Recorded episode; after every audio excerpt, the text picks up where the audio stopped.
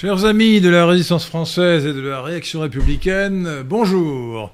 Bienvenue à Radio Athéna. Je suis aidé par mes compagnons habituels, mes compagnons et amis habituels, c'est-à-dire Pierre de Tirmont qui réalise l'émission et Maurice Seclin qui euh, participe à la discussion, notamment en lisant vos messages qui, j'espère, seront nombreux sur le fil de conversation en anglais de chat. Et au passage, je vous précise tout de suite qu'en bas du fil de conversation, il y a un dollar. Excusez-moi, c'est YouTube, c'est américain. Et ce dollar euh, vous permettra, euh, comme euh, si vous allez à la messe pendant la quête, de cliquer, sur, de cliquer sur cette image pour nous faire un don, car vous devez le savoir, l'argent est le nerf de la guerre. Et ce n'est pas la guerre qui est la continuation de la politique par un autre moyen, comme disait Clausewitz. Enfin, si c'est vrai, mais l'inverse est vrai aussi. La politique est la poursuite de la guerre par d'autres moyens. Donc il faut de l'argent, bien que nous soyons des valeureux combattants euh, bénévoles, euh, nous avons besoin d'argent non pas pour nous, mais pour développer nos actions, notre matériel, notre diffusion de nos images, de nos, vidéos, etc. Donc il nous faut beaucoup plus d'argent que nous en avons actuellement. Nous avons par exemple un projet qui est euh, de multiplier la diffusion d'autocollants dont Maurice Klein et Pierre de Tirmont, quelques autres, comme Patrick Catellan, ont réalisé la conception. Hein, j'espère que vous serez nombreux à les imposer sur les surfaces autorisées. Évidemment. Évidemment. Hein. Je, hein, je, je, prends des précautions.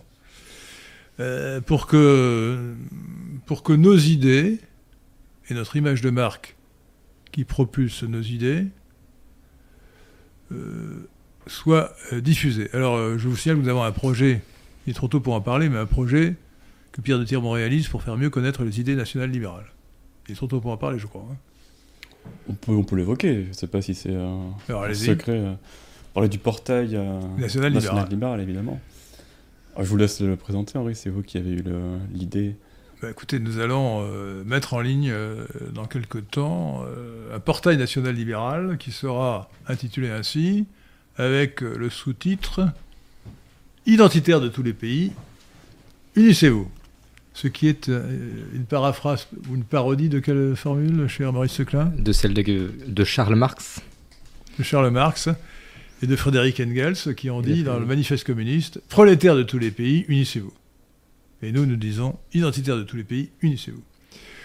Euh, donc, euh, ce portail, euh, ce portail eh rassemblera des liens vers les ressources, c'est-à-dire les, les, sites, etc., de tous les organismes ou de toutes les personnalités, de tous les penseurs qui, à travers le monde entier, de la France au Texas, de la France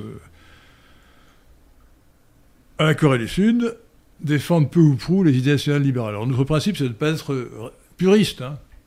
Par exemple, nous ne demandons pas forcément pour un Français d'être pour le Frexit et, pour la sortie de l'euro, il suffit qu'il soit pour la souveraineté de la France et contre l'Europe fédérale. Hein, euh.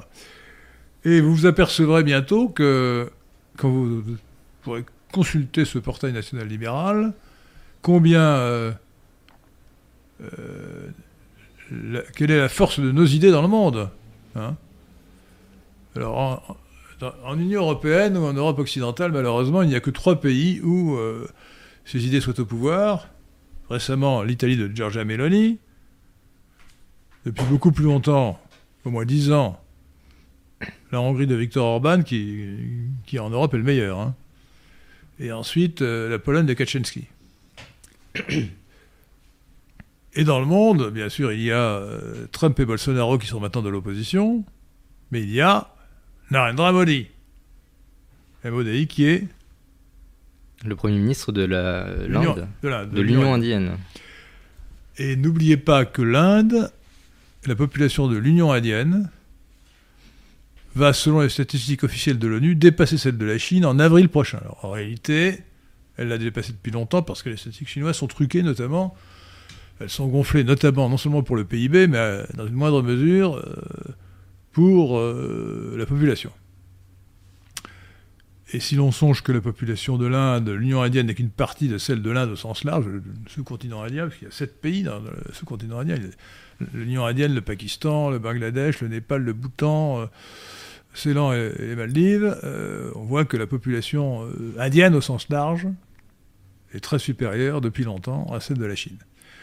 Ajoutez à cela que l'Inde a connu, il est vrai que c'était en partie du rattrapage après la mauvaise période du Covid, 9% de croissance en 2022, qu'elle va connaître, semble-t-il, 7% de croissance en 2023, alors que la Chine a officiellement euh, fait 3% l'année dernière et devrait faire 3% toujours officiellement euh, l'année prochaine. Mais comme vous savez, dans tous les domaines, il faut diviser ce qu'annonce, sauf pour la population, n'exagérons pas, les chiffres officiels de la Chine par le facteur pi, 3, 14, 116. Hein, euh, donc euh, en réalité, l'Inde est en train, euh, à bris débattu, de rattraper la Chine aussi dans le domaine de l'économie. il faudra peut-être quand même quelques années, parce qu'elle a du retard, mais l'Inde est vraiment la, grande... Donc il est très important de considérer qu'il y a au monde ce grand pays, l'Inde, qui a une politique nationale libérale. Alors à sa façon, nous ne sommes pas à nous, chacun identitaire de tous les pays, unissez-vous, ça ne veut pas dire confondez-vous, bien entendu. Alors je parle, je parle, mais j'oublie de parler de l'actualité. Car l'actualité, c'est qu'il y a quelques minutes est tombé le résultat de la motion de censure qui ne présentait aucune surprise. Alors, Pierre de Tiremont, vous avez regardé ça, ça sur Internet. Quel est le résultat? Ben, Elle n'est pas, passée à 9 voix près. À 9 voix près. Donc, euh, le boulet est passé près de la tête de Macron ou d'Elisabeth Bernstein. Euh, moi, j'aurais préféré qu'évidemment, elle passe ça.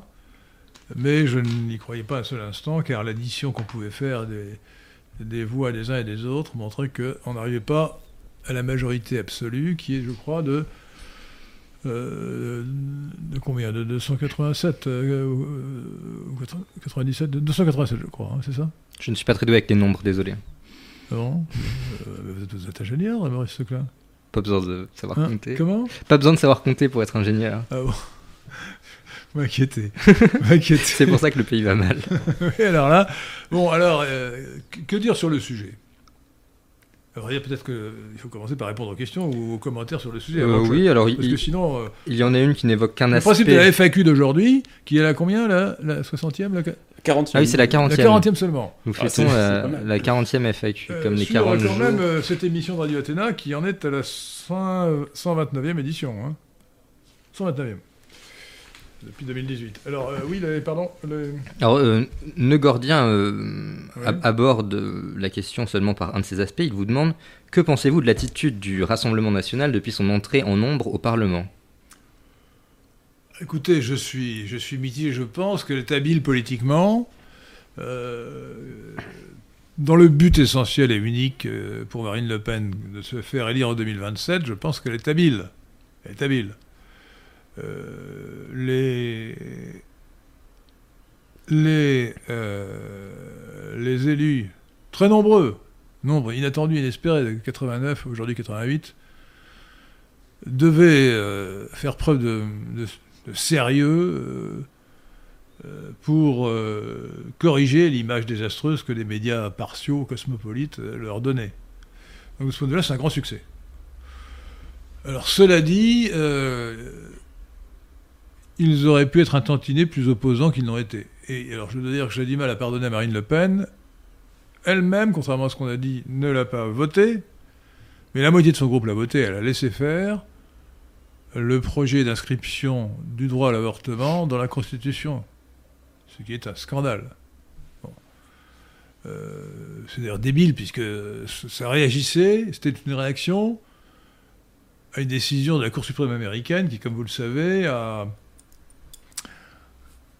a déclaré que le droit à l'avortement ne faisait pas partie de la, Constitution, qui était évident du point de vue juridique. Je dirais que si elle, même avait appliqué la Constitution d'origine, qui doit dater de 1786 ou 87, euh, elle aurait dû dire qu'en réalité l'avortement était interdit par la Constitution et qu'il aurait fallu amender la Constitution pour l'autoriser. Mais bon.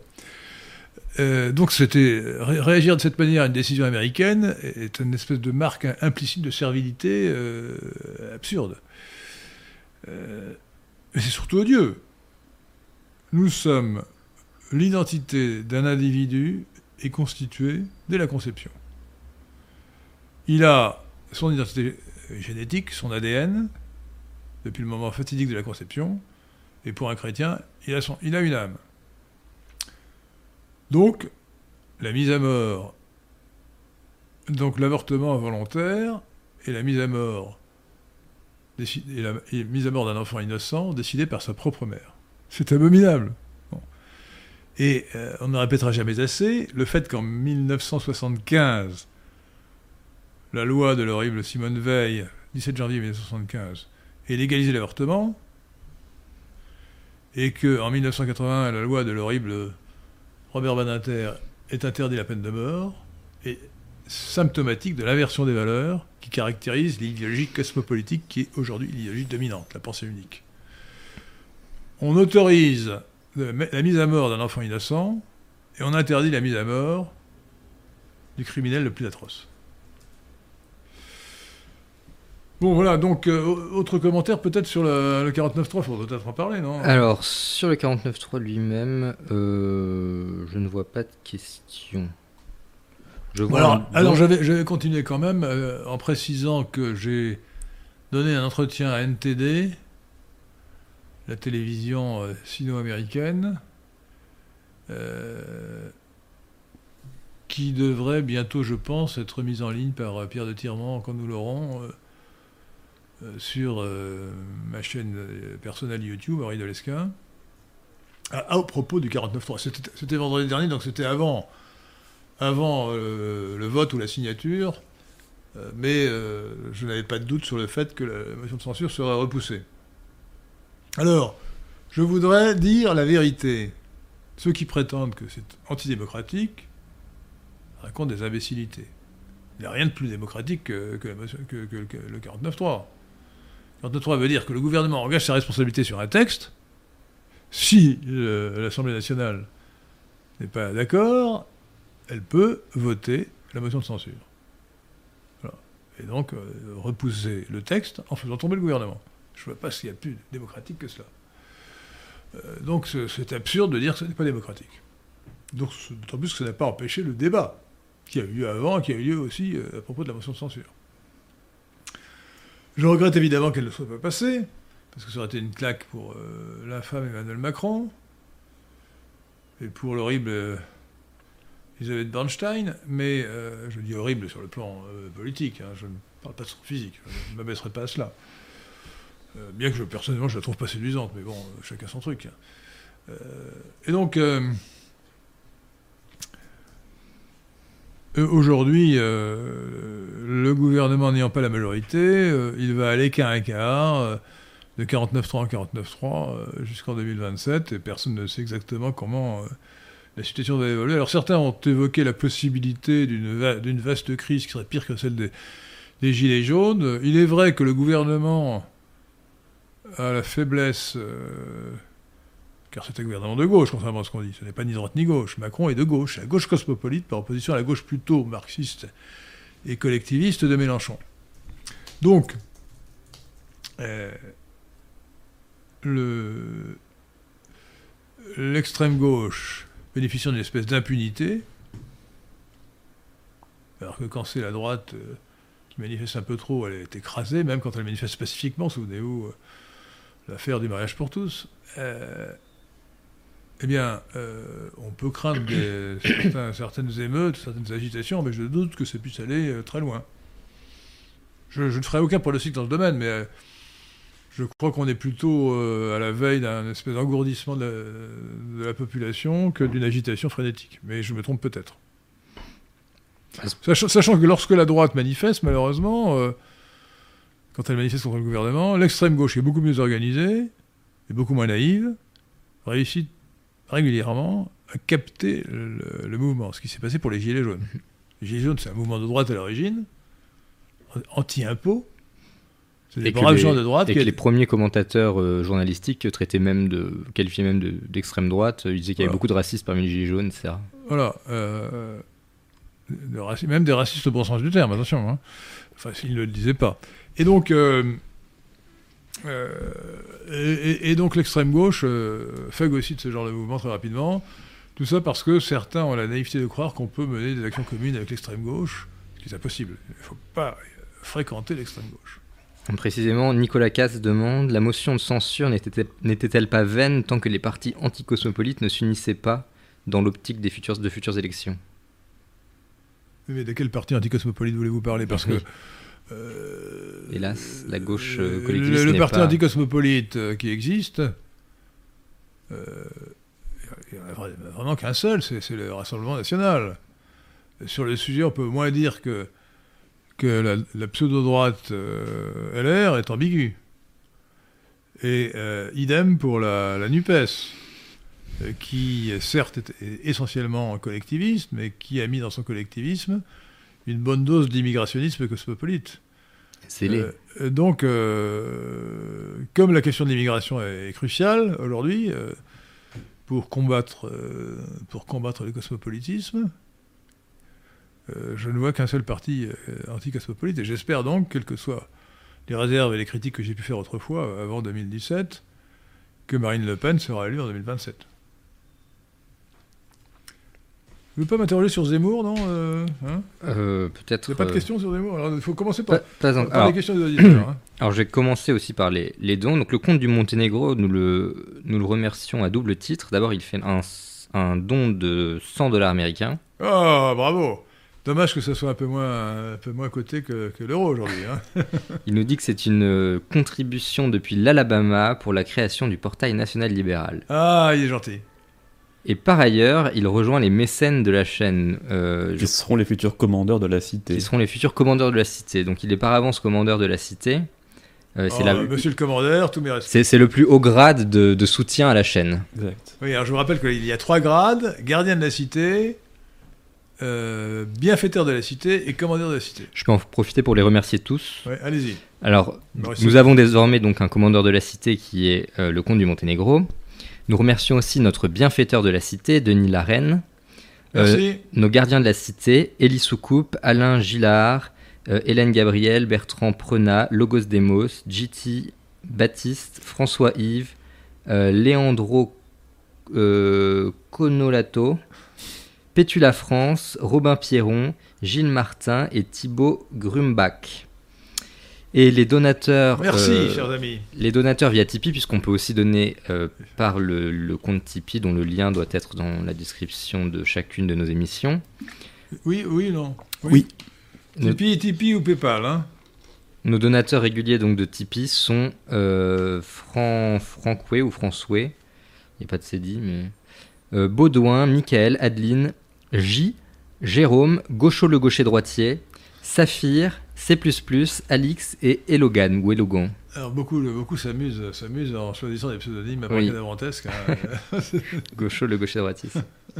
Et à l'instant, je vois 10 francs suisses d'Orlando. On dit, on prononce Bornstein. Comment, comment voulez-vous Ah non. 10 francs suisses de Orlando. Orlando, c'est. Orlando, c'est italien. Hein, c'est Roland. C'est Roland italien. Orlando Furioso. C'est un, opéra, un opéra de Haydn qui est superbe. Je me rappelle que j'avais vu ça euh, à l'Opéra de Versailles, au château de Versailles. Euh, alors c'est marrant parce que c'était malheureusement traité sur le mode baroqueux. Oui, arrivait le colosse qui représentait Orlando et qui se mettait à chanter en haut de contre. C'est un castrat peut-être ah Non, pas du tout, c'était un autre contre. Le gars, il était, il était baraqué, barbu, etc. Il se fait à chanter comme, avec une voix de femme. une, voix, une voix de haute contre qui imite les voix de femme. C'est vraiment dommage.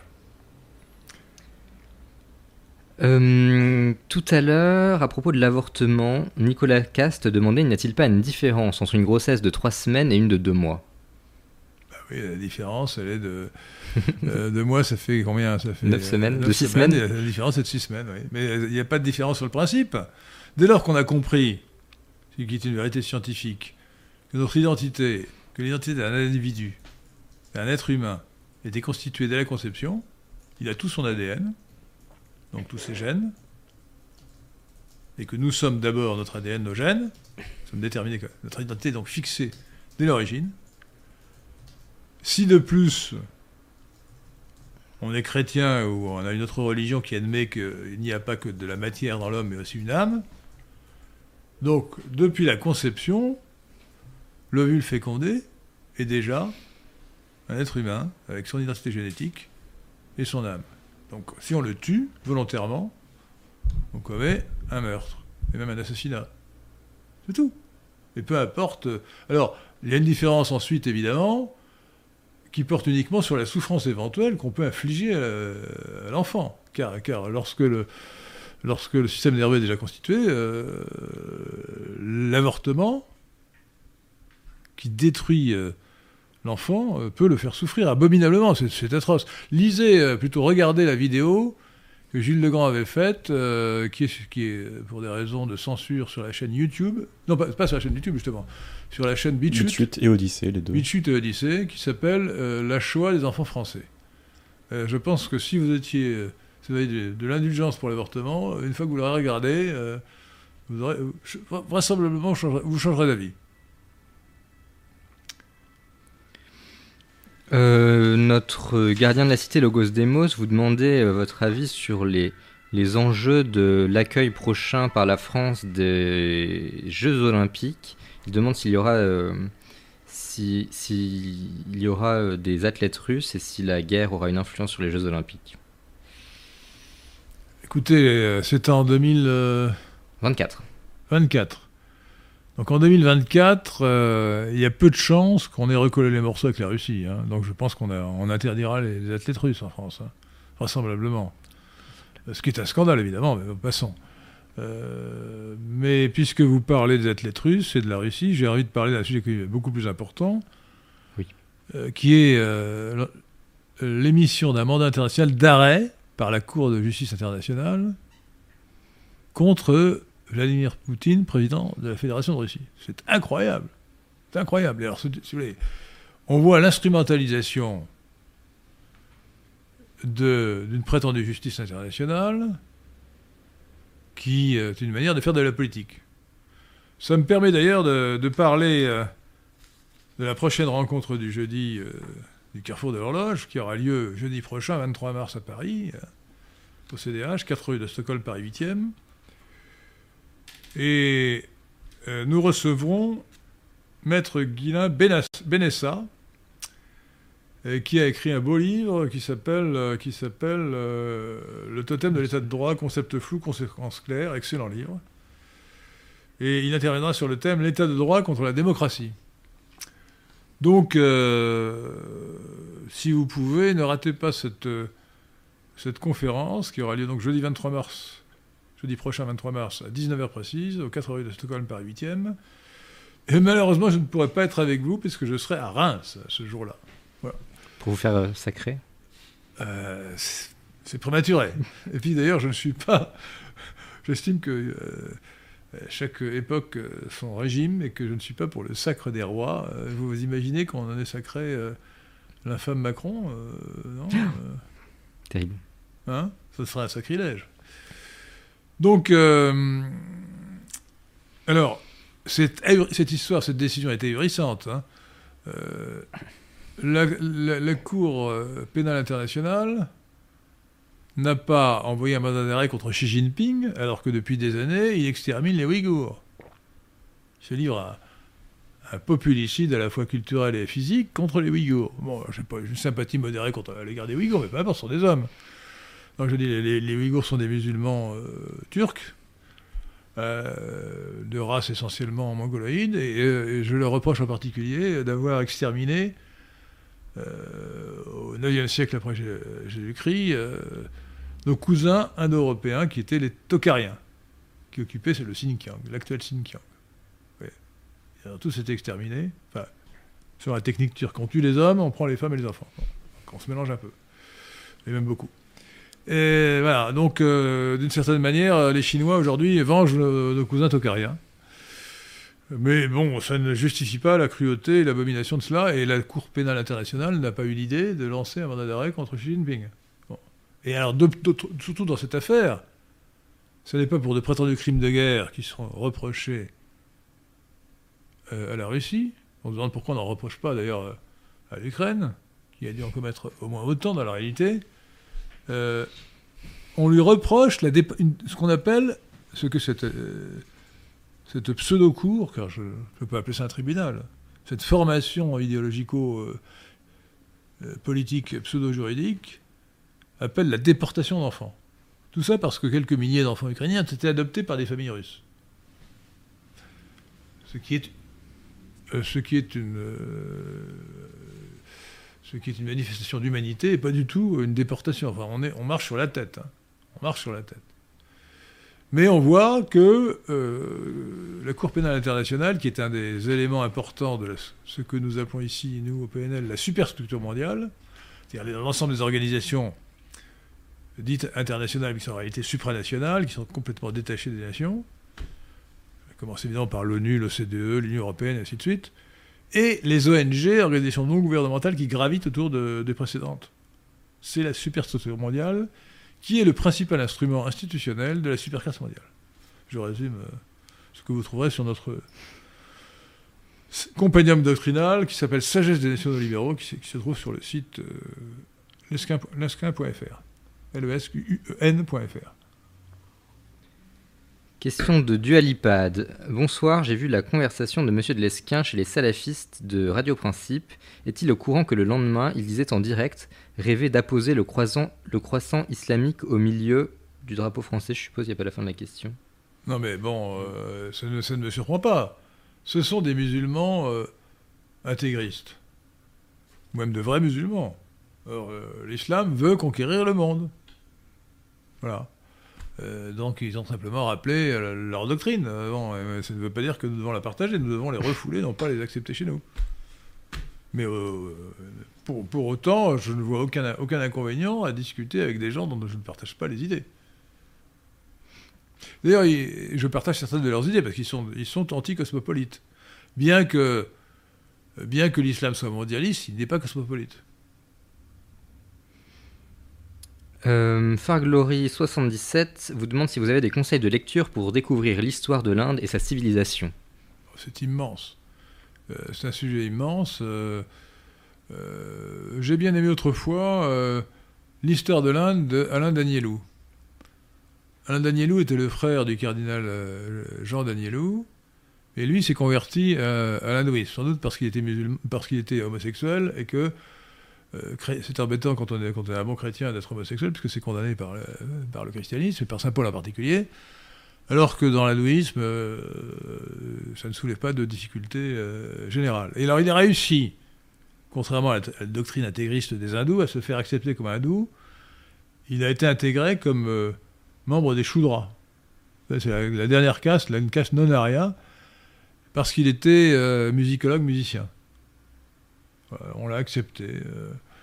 Et il était donc, euh, comme sont souvent les néophytes, euh, archi, euh, ou les prosélytes plutôt, archi adoïste, il a rajouté, et donc son histoire de l'Inde est très, intéressante. Et, alors il faut se méfier de, certains auteurs qu'on met, met, en avant, comme Jaffrelot, qui sont des cosmopolites, qui, qui donne une idée fausse de l'Inde. Euh, si vous voulez vous intéresser à la religion, euh, euh, bah, il y a beaucoup de livres sur l'Inde. Hein. vous pouvez commencer par lire dans l'histoire des religions de la Pléiade ce qu'a écrit Jean Varenne. il a écrit deux, ou trois articles, enfin plus que des articles, des, opuscules qui sont intégrés dans cette encyclopédie. Histoire des religions, en trois, volumes dans la Pléiade. Euh, il a écrit sur. Non, il a écrit deux, je crois. Il a, écrit un, chapitre. Quand je dis un chapitre, c'est 100 pages, 80 hein, pages. Sur euh, la religion védique et un autre sur l'islam contemporain. Euh, l'article intermédiaire sur l'hindouisme, j'ai oublié le nom, oublié le nom de, l'auteur, est beaucoup moins intéressant et beaucoup moins convaincant. Mais Jean Varenne, c'est remarquable. Hein remarquable. Bon, alors l'hindouisme, euh, moi j'ai une sympathie euh, réelle pour l'hindouisme, bien qu'il faut quand même savoir que les hindous nous considèrent comme des barbares. Hein. En dessous des orchestres, des chandalas. Nous ne sommes même pas des chandalas. De leur point de vue. Je suis prêt à discuter quand même avec des brahmanes pour leur expliquer que nous, nous, descendons des, arias autant qu'eux et que par conséquent nous avons autant de titres, autant de titres qu'eux, nous prétendent brahmanes Brahman, euh, euh, Kshatriya ou, euh, ou, Vaishya. Guillaume Roux vous demande ce que vous pensez du fascisme. Le fascisme, j'en ai parlé beaucoup. Nous avons fait un bouquin au CDH sur le fascisme qui s'appelle Socialisme et fascisme, une même famille. Et j'ai fait l'introduction et j'ai expliqué que ce qu'il faut bien retenir, c'est que le fascisme est un socialisme national. Euh, c'est un mouvement révolutionnaire qui veut créer un homme nouveau. Donc c'est un mouvement de gauche et non pas de droite. Simplement, entre les deux guerres, il y a eu... Euh, le clivage n'était pas un clivage droite-gauche, c'était un clivage différent. Front anticommuniste contre front antifasciste. Donc la droite a éclaté, une partie des gens de droite par antifascisme s'est alliée aux communistes, et inversement, une partie des gens de droite par opposition aux communistes s'est alliée au fascisme. Euh, je, dis ça notamment à Maurice Seclin qui se posait des questions sur le clivage droite-gauche euh, autrefois. Euh, donc, alors, le, cela dit, en matière de socialisme, il faut dire que quand même le fascisme c'est ce qu'on fait de mieux, de moins mauvais plutôt c'est un mouvement de gauche, mais le fascisme est un rehaussement éthique du socialisme. Euh, parce qu'il répond plutôt euh, que le. Alors que le socialisme classique est une hypertrophie de la fonction marchande, le fascisme est une hypertrophie de la fonction guerrière. C'est beaucoup mieux. Alors ce n'est pas la fonction souveraine, mais c'est quand même beaucoup mieux. de toute façon, le fascisme a disparu. Il a disparu en 1945.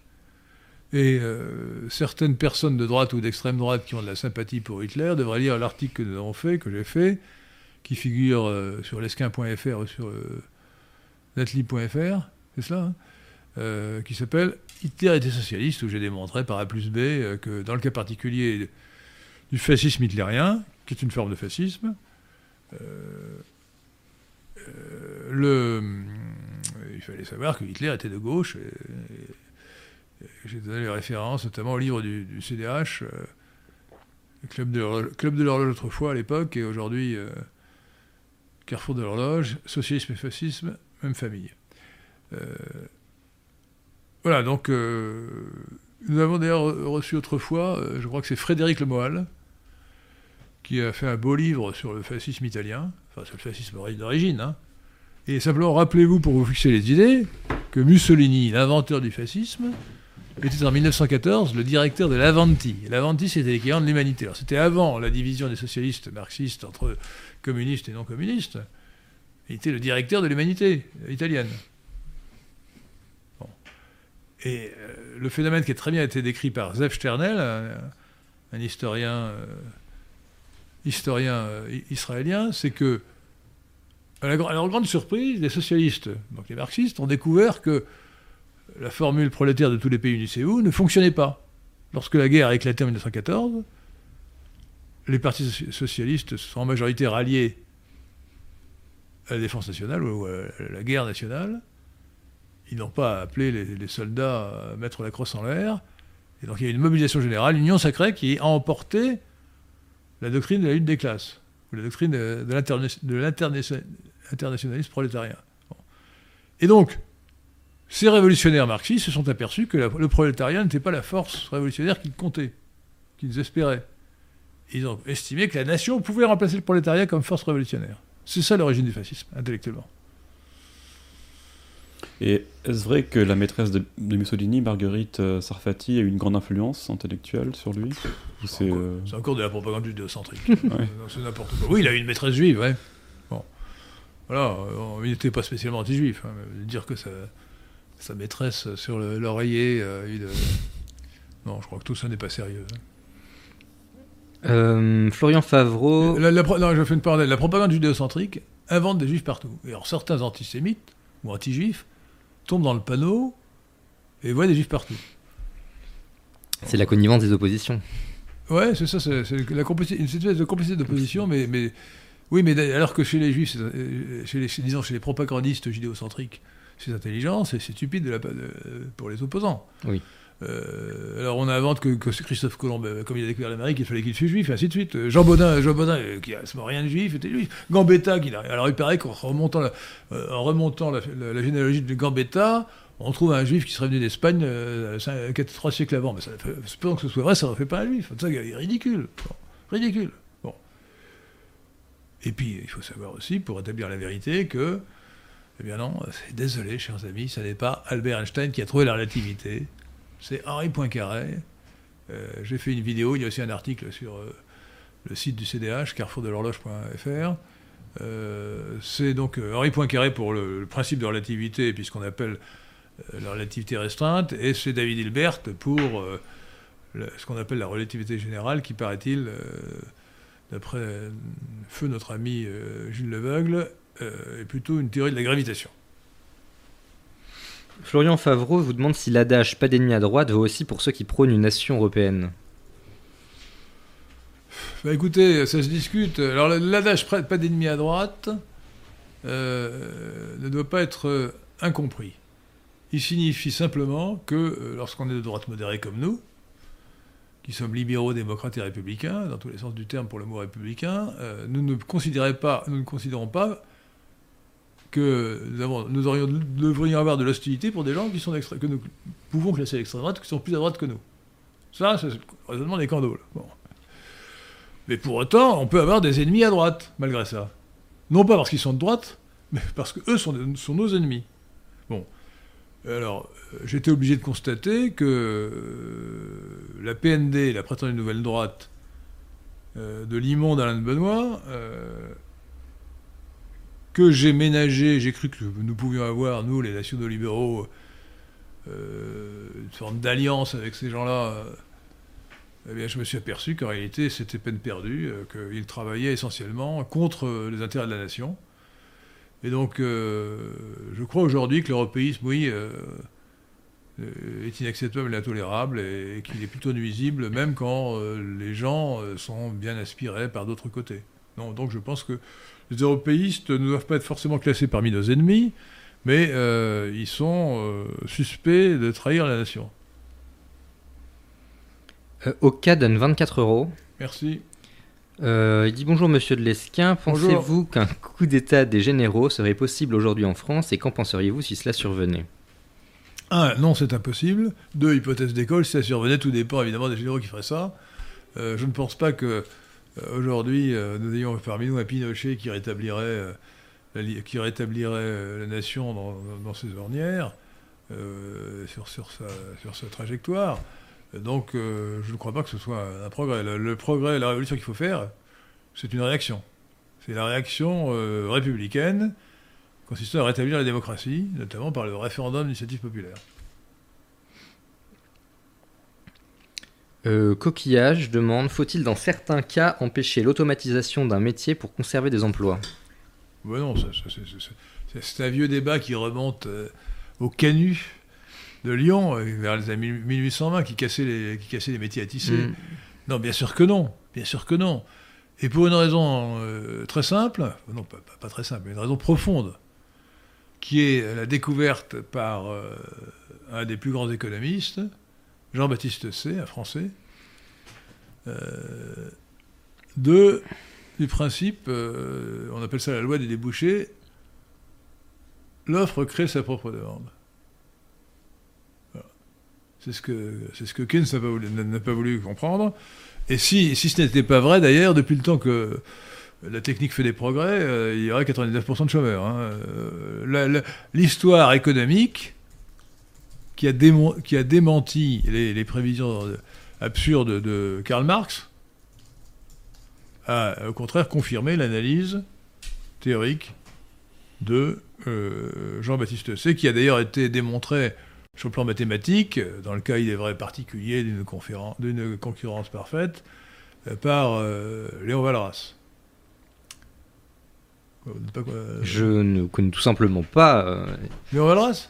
Euh, non, oui. Et puis c'est Ah, bah, toujours étonnant de voir des Lé- démonstrations. Lé- Lé- Léon Valras est un, mathématiques. est un des plus. Mais si, parce que euh, l'économie est un système. Et le premier grand économiste, véritablement, c'est euh, Adam Smith, avec sa théorie de la main invisible. C'est-à-dire que ce n'est pas la bonté de- du boucher ou, du- ou du charcutier qui fait que vous avez à manger, c'est parce que il est payé. Et donc, euh, ce principe d'observation, euh, qui montre que chacun, en cherchant son intérêt particulier, contribue à l'intérêt général, au bien- au bien-être de tous, qui est la base du capitalisme et qui démontre euh, les bienfaits du capitalisme, était une observation vraie, une théorie juste, et qui demandait à être confirmée. Alors la première confirmation, ou le, le complément, ça a été la théorie, donc au début du, 19e siècle. Euh, Adam Smith, c'est fin, fin, du- fin 18e. hein. Mhm. Euh, donc Jean-Baptiste Say, euh, avec sa, sa loi des débouchés, l'offre crée sa propre demande. Ça a ensuite été euh, analysé, confirmé de- sur le plan mathématique par Léon Walras et sur le plan non mathématique par le grand économiste autrichien, le fondateur de l'école autrichienne d'économie politique, Karl Menger. Euh, Karl Menger, euh, auquel ont succédé euh, Eugène von Bawerk, Eugène von excusez-moi, je ne suis pas germanophone, j'ai un peu de mal à prononcer les noms, allemands. Donc Eugène von de Baum-Bawerk. Et puis, puis des grands économistes que furent, que furent Ludwig von Mises et Friedrich August von Hayek, avec qui eux-mêmes d'ailleurs ont, ont as- ont, euh, ajouté à l'analyse euh, de l'investissement du capital fait par la, la théorie autrichienne, la théorie géniale de, de Knut Wicksell, le suédois. Et là, je vous ai à peu près dit qu'ils étaient les plus grands économistes depuis l'origine des temps, euh, dont euh, voilà, donc Adam Smith, Jean-Baptiste. Non, j'en ai oublié un. Frédéric List. Hmm. Car Frédéric List a montré, alors contrairement aux ultralibéraux, euh, qu'il fallait distinguer euh, la théorie des valeurs échangeables, comme il dit, avec la théorie des forces productives. Cette distinction permet de justifier un certain protectionnisme. Donc euh, les grands économistes, d'après moi, sont les plus grands économistes, sont Adam Smith, Jean-Baptiste Say, Frédéric List, Léon Walras, euh, Karl Menger, Knut Wicksell, euh, Ludwig von Mises, Friedrich August von Hayek. J'arrive à 8, j'aurais pas fait arriver à 7, mais j'arrive à 8. Et la démonstration mathématique dont vous parliez est difficile ou? Oui, oui, elle est difficile. Alors, euh, la version la plus récente est due à, à un Français qui s'appelle Gérard Debreu. euh, je crois que c'est Gérard. Debreu, D-E-B-R-U. Euh, et là, ce sont des mathématiques élaborées. Voilà. D'accord. mais cette, alors, on, peut, on peut évidemment critiquer cette analyse mathématique en disant qu'elle elle a peu de rapport avec euh, la réalité des- de l'économie, mais elle, elle montre, euh, dans un modèle théorique, la possibilité d'un équilibre général. Ce qui en soi n'a rien d'évident. Euh, AUA dit Zemmour euh, ah, a, on- enfin, on m'interroge, on m'interroge sur Zemmour. Je l'attendais. a dénoncé l'antisémitisme au Rassemblement national. A-t-il raison? Bien, bien sûr qu'il bien sûr qu'il a, qu'il a tort, mais je voudrais à ce moment-là, euh, si vous m'accordez quelques minutes, à Maurice Seclin, Pierre Détirement, euh, parler, de- parler de Zemmour. Euh, Plus grand homme politique français actuel. je pense que c'est une antiphrase, vous avez tous compris. hein. Alors, le cadavre de Zemmour bouge encore. Je pourrais faire un article qui aurait ce titre. Car Zemmour est mort déjà quatre fois. Il est mort une première fois en avril euh, 2022, lorsqu'il n'a eu que 7% à l'élection présidentielle, alors que quelques mois avant, il se voyait euh, élu président de la République. Il est mort une deuxième fois en juin 2022, au premier tour de- des élections législatives, puisque tous ces candidats ont été éliminés au premier tour, y compris lui-même. Et qu'en moyenne, ils ont eu 4%. Il, a été, il est mort une troisième fois, car il a la faculté extraordinaire de mourir plusieurs fois. Oui, je vais demander, est-ce qu'entre chaque mort, il ressuscite Euh, mais non, c'est-à-dire que, bon, disons que son corps, se, son, son- son corps se dégrade de plus en plus. Quoi. Son, cada- des- son des membres. cadavre part en morceaux de plus en plus. Euh, bon, je- il est mort une troisième fois, euh, le soir du second tour, lorsque le RN a obtenu 89 élus. 89 députés, ce qui était invraisemblable.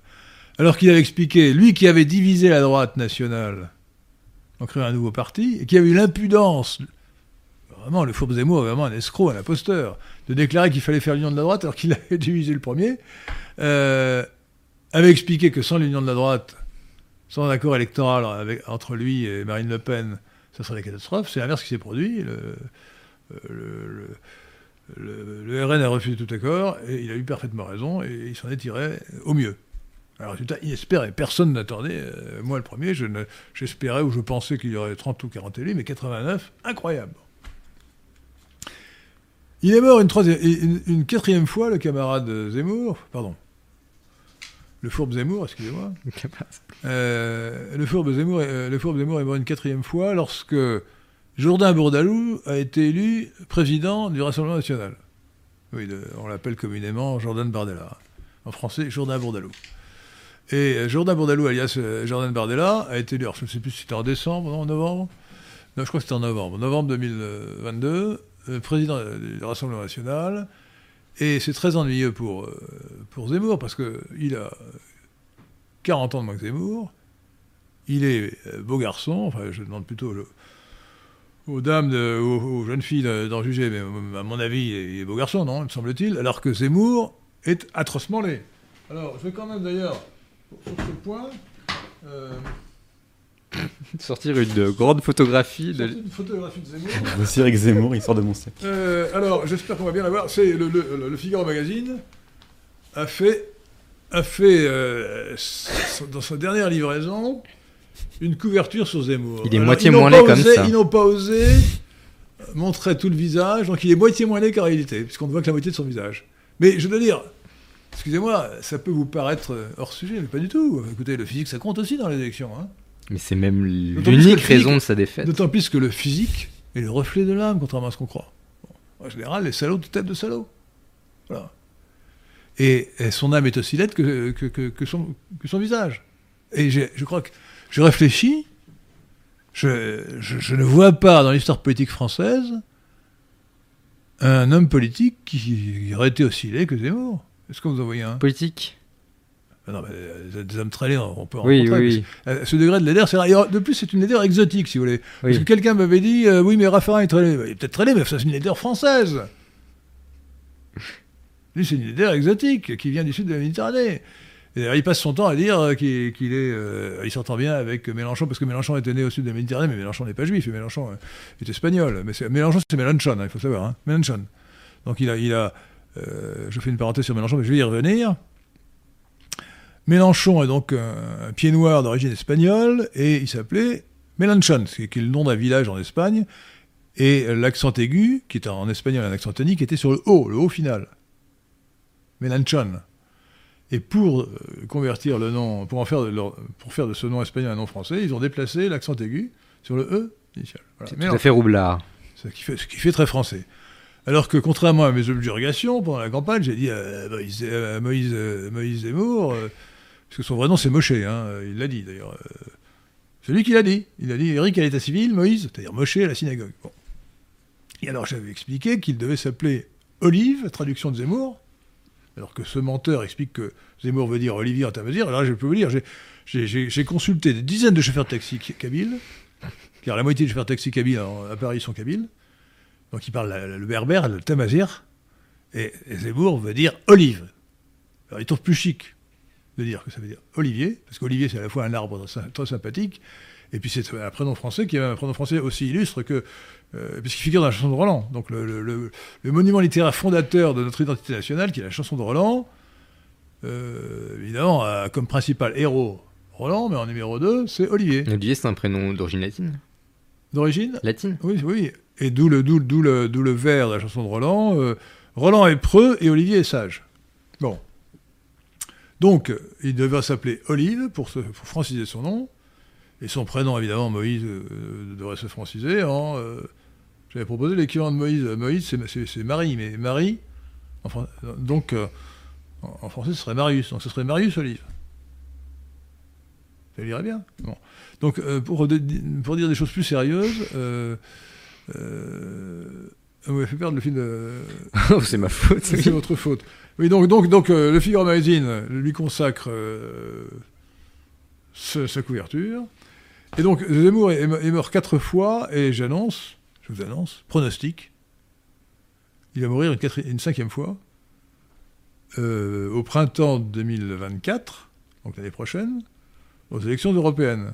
Donc je pronostique qu'il fera 3% des voix aux élections européennes et qu'il n'aura aucun élu.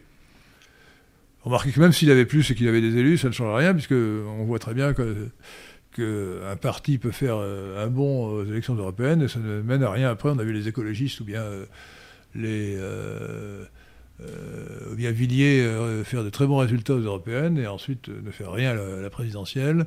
Et en sens inverse, Sarkozy, qui a été nul aux élections européennes, a réussi à se faire élire président de la République. Donc, donc les élections européennes n'ont pas beaucoup de sens. Cela dit, je pronostique quand même qu'il ne fera que 3% ce qui achèvera de tuer ce qui reste de son parti. Parce que si euh, Guillaume Pelletier et euh, Marion Maréchal Le Pen, euh, Le Pen, oui, sont encore avec lui, c'est parce qu'ils espèrent fermement être élus députés européens. Ce qu'ils ne seront pas. Alors, aujourd'hui, Zemmour nous explique que il a subi quelques échecs, évidemment, mais que, ce n'est que ça, ne veut rien dire, et il va, euh, il va remonter la pente. Alors, je rappelle que son nouveau livre s'appelle Je n'ai pas dit mon dernier mot, et que le précédent, donc il date de septembre 2021, euh, était intitulé La France n'a pas dit son dernier mot. Qu'est-ce que vous pensez, cher Maurice Seclin, du parallèle entre ces deux titres? La France n'a pas dit son dernier mot d'abord, et ensuite Je n'ai pas dit mon dernier mot. D'une part, euh, il manque d'originalité, d'autre part, euh, peut-être s'identifie-t-il à la France? Pardon? Peut-être s'identifie-t-il à la non, France? mais attendez, il se prend pour la France, cet abruti. mais c'est un ridicule, ce type. Alors, les, les gogoys qui suivent, qui suivent Zemmour, donc les hémorroïdes, comme on les appelle. Nous pensons à eux ce soir. Hein Nous avons une pensée émue pour eux ce soir. Certains sont en train de, de sortir de leur. de leur ébahissement. ils, comprennent, ils commencent à comprendre la réalité. Euh, certains d'entre eux. Mais. Euh, donc, euh, les, les hémorroïdes n'ont pas remarqué que ce type était d'une prétention grotesque. Je l'avais dit à propos de son livre de septembre 2021, mais là, c'est moi je. Moi je. L'avais remarqué dans les deux premières pages de son, livre précédent, je n'ai pas lu le dernier, je n'ai pas envie de le lire. J'en ai lu quelques extraits dans le Figaro Magazine. Euh, il dit je, moi, il parle, il parle de lui tout le temps. Le sujet qui l'intéresse, c'est lui. Quand il parle de la France, en réalité, euh, euh, c'est lui qui l'intéresse. Alors, je rappelle que le fourbe Zemmour est un imposteur. Vous ne devez pas partir du principe qu'un homme politique dit la vérité. C'est-à-dire qu'il dit ce qu'il pense être la vérité. Ça n'est pas du tout prouvé. Et nous avons démontré, quand je dis nous, c'est Raphaël Auclair et moi-même, en disséquant ses écrits, au lieu de nous contenter d'écouter les, les, balivernes qu'il disait à l'antenne, euh, qu'il euh, n'aimait pas la France et qu'il la méprisait. Lisez, nous avons cinq articles qui ont été publiés sur lesquin.fr, donc le premier de Raphaël Auclair. Vous les trouverez d'ailleurs sur le site lesquin.fr en regardant dans les analyses euh, la partie polémique où il y a donc les cinq articles qui sont recensés à la suite, n'est-ce pas Pierre de Tirmont hein? Le premier de Raphaël Auclair. Raphaël Auclair euh, a analysé le livre Le suicide français en montrant euh, que c'est un individu bourré de prétentions, mépriser les Français. Et d'ailleurs, je viens de, découvrir, euh, en lisant dans Le Monde une recension du livre de Zemmour, mais aussi des deux livres qui ont été publiés par ces anciens ses anciens collaborateurs ou amis qui sont partis maintenant, euh, c'est-à-dire Jacqueline Moureau de, des Gilets jaunes, et puis euh, Jérôme Rivière, ancien RPR, ancien MPF, ancien RN, euh, qui ont révélé notamment que devant toute son équipe, il avait dit La France populaire est un alphabète. On dirait du Macron. Hein. Alors on apprend aussi que on le savait, quand je dis qu'on apprend, il le reconnaît maintenant ouvertement, qu'il est copain comme cochon avec euh, Mélenchon. Je ne sais pas si les hémorroïdes trouvent ça normal qu'un euh, nationaliste théorique, officiel, soit copain avec Mélenchon, euh, qui, est, une saloperie, voilà, bon, une saloperie de gauche. et alors on savait qu'ils étaient amis, puisque la presse avait révélé que Mélenchon était allé à son 50e anniversaire. ça fait 18 ans, vous me direz. Mais là, Zemmour reconnaît Je pense que sa stratégie, qui est peut-être quand même un, petit peu imprudente, c'est d'avouer pas mal de choses.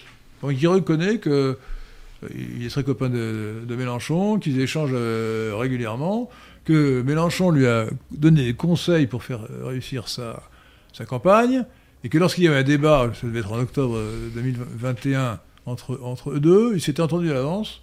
Ça, j'avais très bien compris quand j'ai vu le débat. Ils s'étaient entendus à l'avance pour se valoriser mutuellement. Hmm. Ils avaient deux électorats potentiels entièrement dis- disjoints.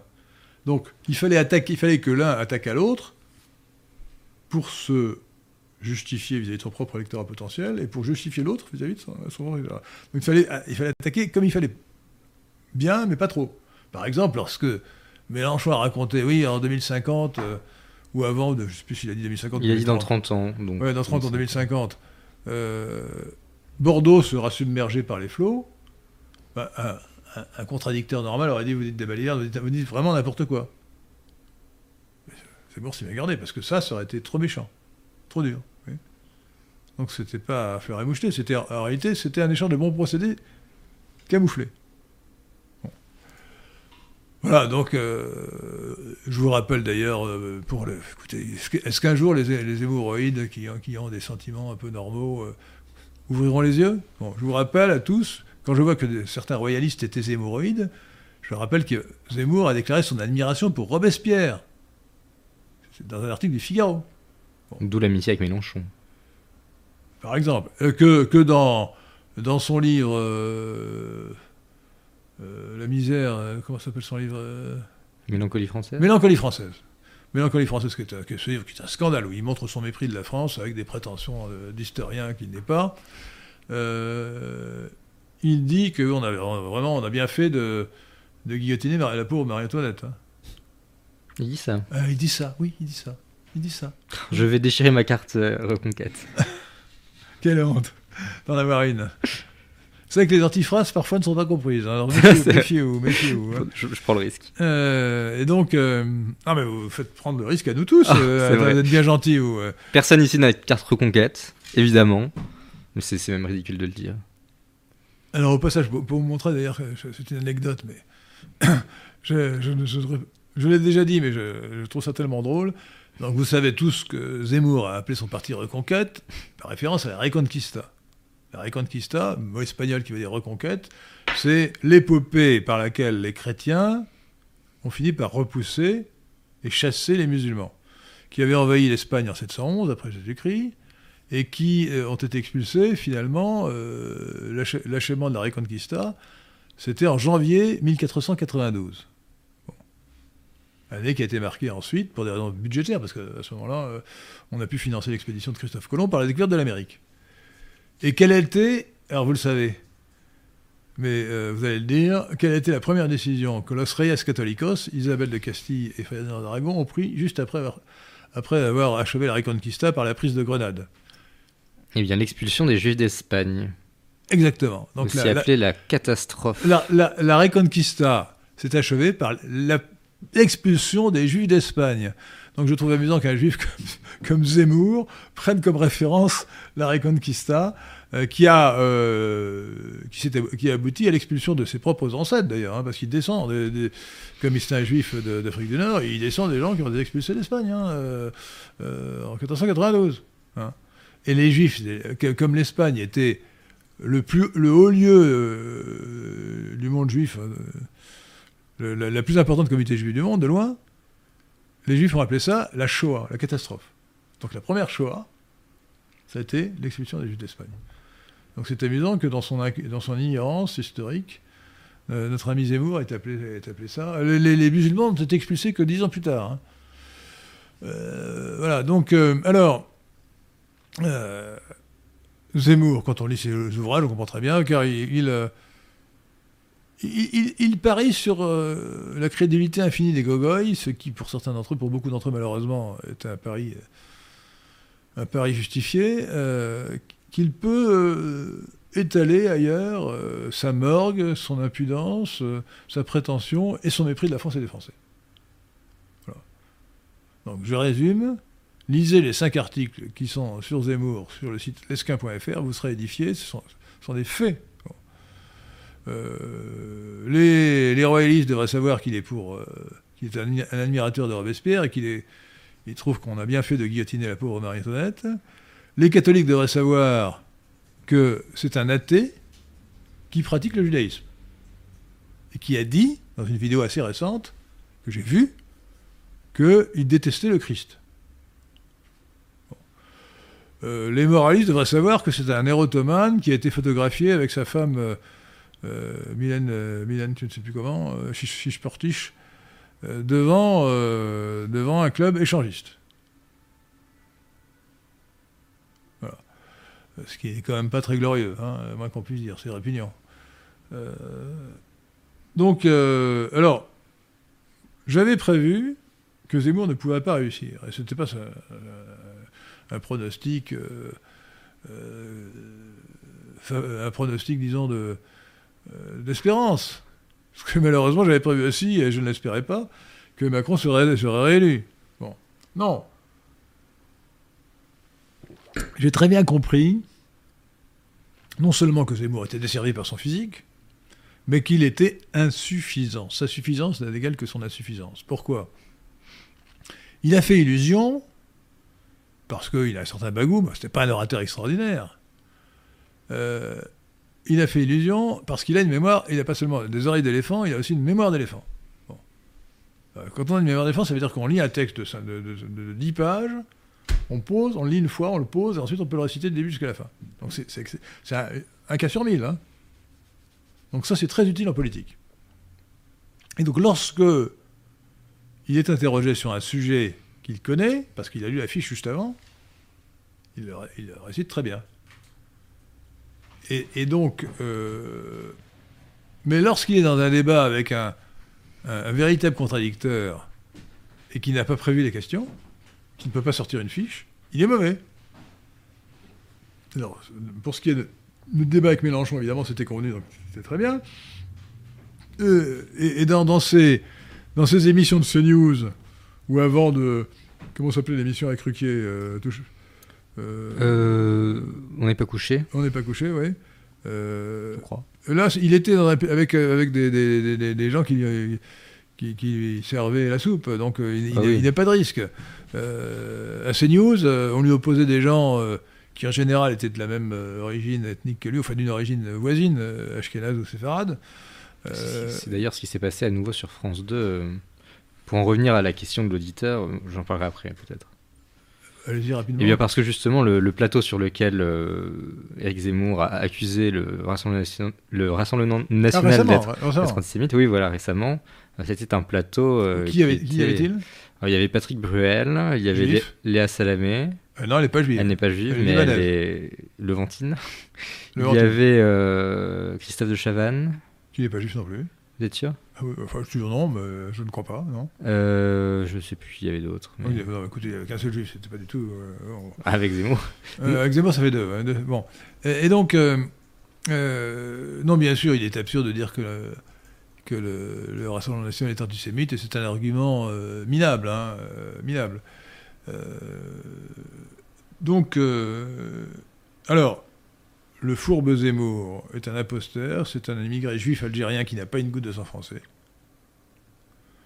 Et les gens qui, veulent, qui, se disaient de droite et nationalistes, qui étaient vraiment, qui se croyaient vraiment de droite et nationalistes, voulaient porter à la tête de l'État, euh, de l'État français, quelqu'un qui n'avait pas une goutte de sang français, qui n'avait même pas la religion, de la France, qui est le christianisme, qui n'avait rien qui pût lui permettre de... cet homme est un Français de papier. Alors lisez notamment dans les cinq articles que je vous ai indiqués, l'article suivant, qui est le dernier euh, paru, Procès en communautarisme, Zemmour est un Français de papier, où j'ai démontré qu'il était complètement communautariste. Par exemple, je m'étais amusé à compter le nombre de juifs qu'il citait dans son livre, celui de, celui de septembre 2021. Euh, Je, suis arrivé, je ne sais plus combien, 60 ou 80, enfin c'était aff- affolant. Bon. Voilà. Donc, euh, et il est entouré que de juifs. Je veux dire, son, garde rapproché, ce sont tous des juifs. Euh, les quatre mousquetaires dont parlait, euh, dont parlait Figaro, c'était des juifs, sauf euh, Olivier Hubeda. Alors euh, il faut savoir que Olivier, s'il a eu un si mauvais résultat, alors qu'il avait un soutien médiatique hallucinant, quand il- aujourd'hui se plaint des médias, il faut quand même le faire. C'est quand c'est- un niveau de mauvaise foi incroyable. Et que il a pu avoir, grâce à Olivier Hubeda, euh, des réunions publiques qui étaient un succès immense, il faut reconnaître. hein. Ces réunions publiques étaient admirablement organisées, et à la différence de Pécresse, Zemmour est un admirable lecteur de prompteurs. Alors, il connaît déjà le discours par cœur, et donc euh, il, a euh, sur son pupitre, je sais, un de nos amis est allé vérifier sur place qu'il avait bien un écran avec le texte de son discours qui défilait. Et là, il sait très bien lire un prompteur, et donc il fait un très bon. Le, le texte du discours est bon, et donc l'ensemble est très bon. Bon, mais c'est pas un vrai orateur qui se, comme Le Pen, comme Mélenchon, qui se balade sur un, sur, sur le, le- euh, sur, pardon, sur le, plateau, sur, la tri- euh, sur le plateau, oui, euh, avec un micro baladeur à la main et qui, qui, qui, produit son discours au fur et à mesure. Donc, non, non, ça n'est pas du tout ça. Et donc, il était insuffisant sur le plan intellectuel et sur le plan du débat. Bon, comparé à Jourdain Bourdalou, euh, rien à voir. Jourdain Bourdalou est excellent dans le débat.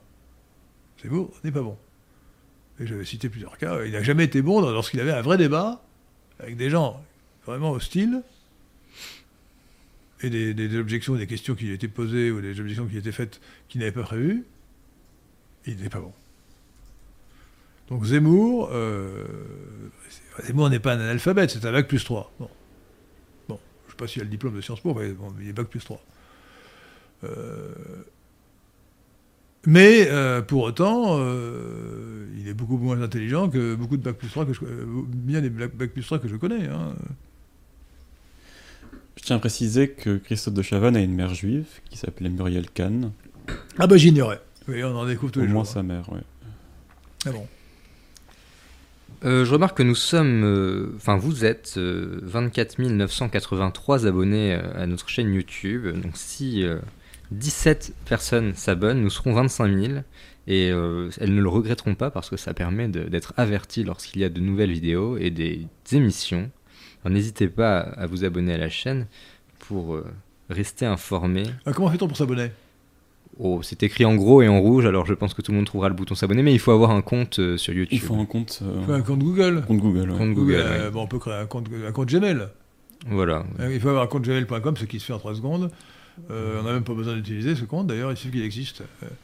Euh, euh, voilà, euh, si, si vous appelez Tartampion, bah, vous, vous créez un compte tartampion.com et si, euh, gmail.com et s'il y a déjà euh, 1300 Tartampion, bah, vous appelez euh, tartampion de 1301 euh, arobase gmail.com. Exactement. C'est très simple.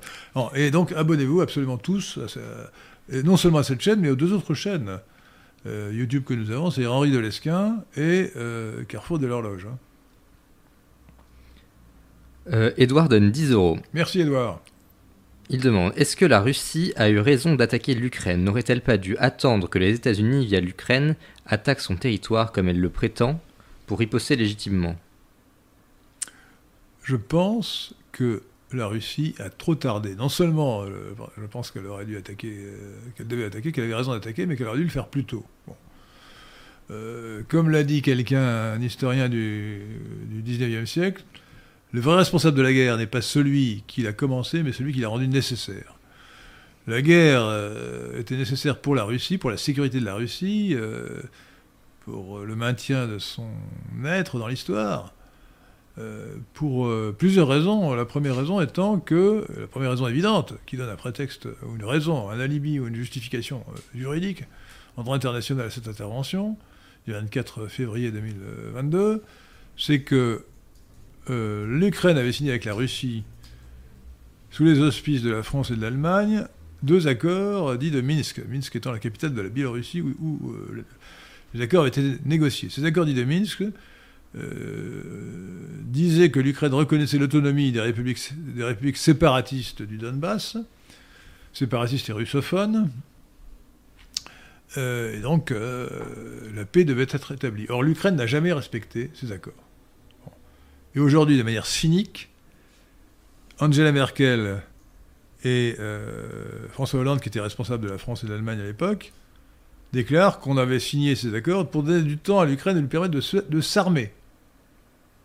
Donc la Russie aurait dû attaquer beaucoup plus tôt. dès lors que, dès lors que les, euh, dès, lors que euh, les accords de Minsk n'étaient pas respectés. D'autre part, la Russie, pour des raisons de sécurité qui sont tout à fait légitimes, et pour des raisons civilisationnelles,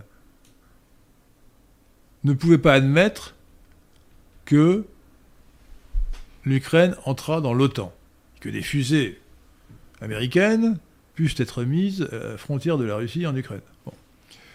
Lisez, lisez le discours historique de Viktor Orban, Premier ministre de la Hongrie, qui est sur notre site, lesquin.fr, euh, sur la page d'accueil. hein, euh, donc ce discours a été fait le 23, le 23 juillet, et il porte notamment sur la guerre en Ukraine, euh, Viktor Orban dit très objectivement que la Russie a, par écrit demandé expressément à l'OTAN d'une part, c'est-à-dire aux Américains, essentiellement, euh, et euh, à l'Ukraine de s'engager à ne pas faire entrer l'Ukraine dans l'OTAN. Fin de non-recevoir. L'OTAN a fait savoir qu'il y a une politique de la porte ouverte, et que par conséquent, euh, euh, on pouvait très bien admettre que euh, un jour ou l'autre, l'Ukraine entra dans l'OTAN. Donc c'était une raison su- supplémentaire. euh. Et alors, je veux dire à, cet égard, pourquoi la, Russie a-t-elle tellement attendu Elle n'aurait pas dû attendre que l'Ukraine se réarma ou s'arma. C'est à cause de Lavrov. Je pense que le ministre des Affaires étrangères de la Russie, Sergei Lavrov, est calamiteux. Calamiteux pour la Russie. Il faut savoir que, par exemple, qu'il a signé. Quand je dis qu'il a signé, il a demandé. à- Poutine lui a donné carte blanche pour la politique internationale. Il a eu 20 heures.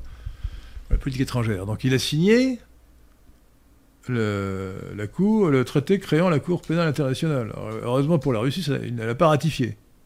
La Russie n'a pas ratifié. Mais l'i- l'idée de signer ça, c'était complètement aberrant.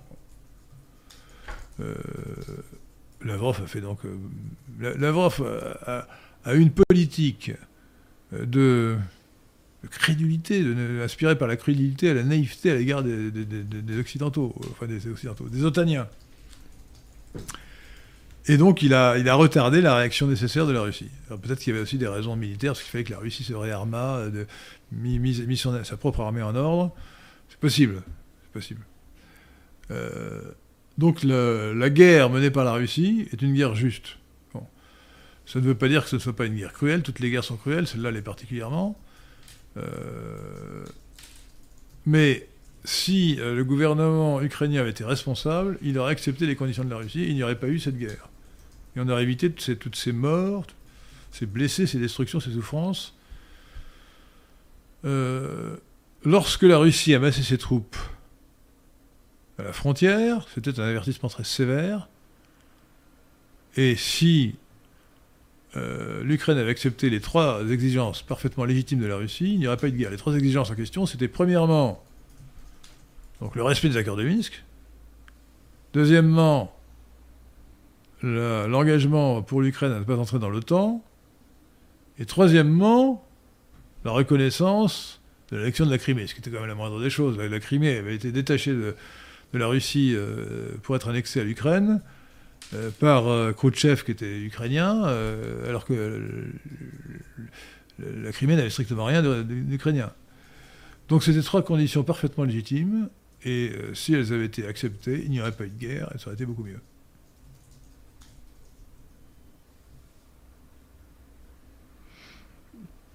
Euh, Antoine peut- donne 5 euros. Merci. Il pose une question que je ne comprends pas, mais peut-être la comprendrez-vous. ça, m'étonnerait. hein. Vous dites que l'expérience est au service de la science, or la théorie de la relativité est un exemple où la science est au service de la technique. C'est pas une question d'ailleurs. Euh, oui, non, la, non, la technique de oui, euh, euh, c'est-à-dire que c'est un vaste sujet. euh, je, je pense que euh, la doxa, qui prévaut notamment dans les milieux scientifiques, mais pas seulement, qui, imagine une filière euh, verticale. euh, on commence par faire des découvertes scientifiques sur en sciences fondamentales, et ensuite ça devient de la technique, et est une théorie fausse. Bon. J'ai découvert cette vérité euh, en lisant un livre sur la, la génétique d'un savant bien nommé, parce qu'il s'appelle- l'héritier. On peut difficilement faire mieux. Mais c'est aussi le nom d'une licenquiste euh, ouais, ça peut-être sa fille, je ne sais pas. en tout cas, lui, il s'appelle l'héritier.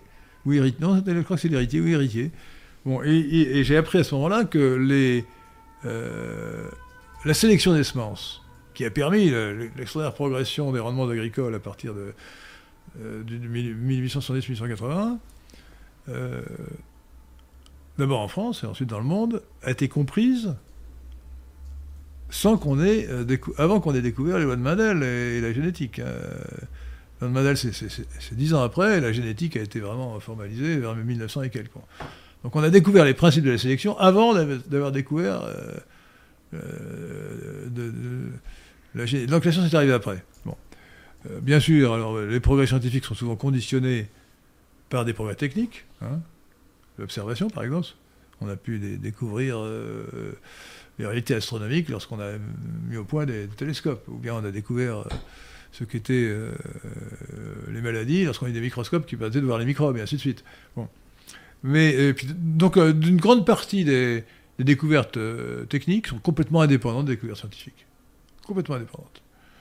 Euh, donc la théorie de la relativité euh, a-t-elle beaucoup d'applications dans la, dans la réalité J'en suis pas sûr. hein. Dans, dans quel- domaine pour calibrer les GPS, non C'est ce qu'on m'expliquait à l'école. Peut-être, jamais- peut-être, peut-être pour calibrer le GPS. Mais je ne suis pas sûr qu'elle soit euh, si importante que ça dans la réalité technique. hein. Euh, Peut-être pour envoyer euh, des satellites, des, des, des- des- des fusées jusqu'à Mars, effectivement, elle, doit jouer un rôle. hein. Mais bon, je ne suis pas sûr qu'elle joue un rôle considérable. hein.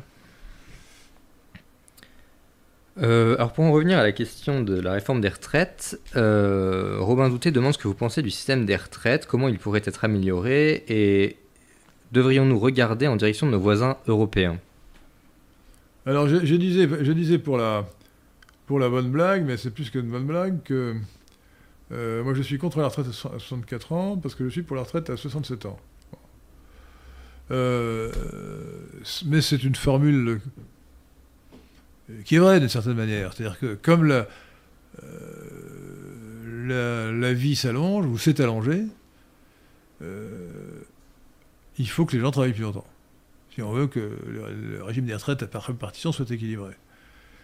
Mais pour autant, et, c'est d'ailleurs 67 ans en Italie. hein.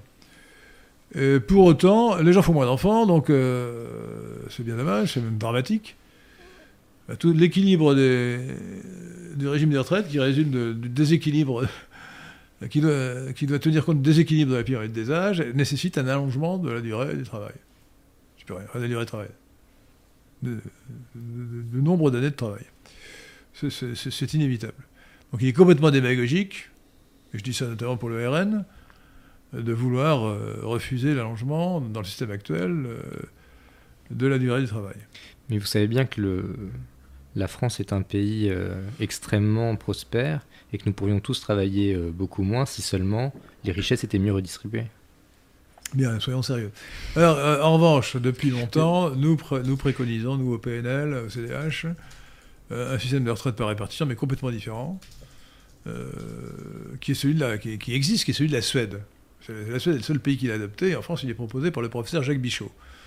C'est un système qui rep- repose sur trois principes. Premièrement, retraite par points. Deuxièmement, liberté de, départ à la retraite. Troisièmement, neutralité actuarielle. Alors la retraite par points, ça existe pour les, régimes euh, de retraite complémentaire, au moins pour certains d'entre eux. plus longtemps on travaille, plus on accumule de points, en fonction de ses cotisations. C'est assez simple à comprendre. hein. Et ce, principe suffit à, à- à corriger la question de, de- de- des carrières longues. hein. Parce que si la carrière est plus longue, ça veut dire qu'on a plus de points de retraite. Deuxièmement, liberté, de départ à de l'âge de la retraite, puisque si on part plus tôt, on a moins de, moins de points, euh, donc on a une pension plus élevée.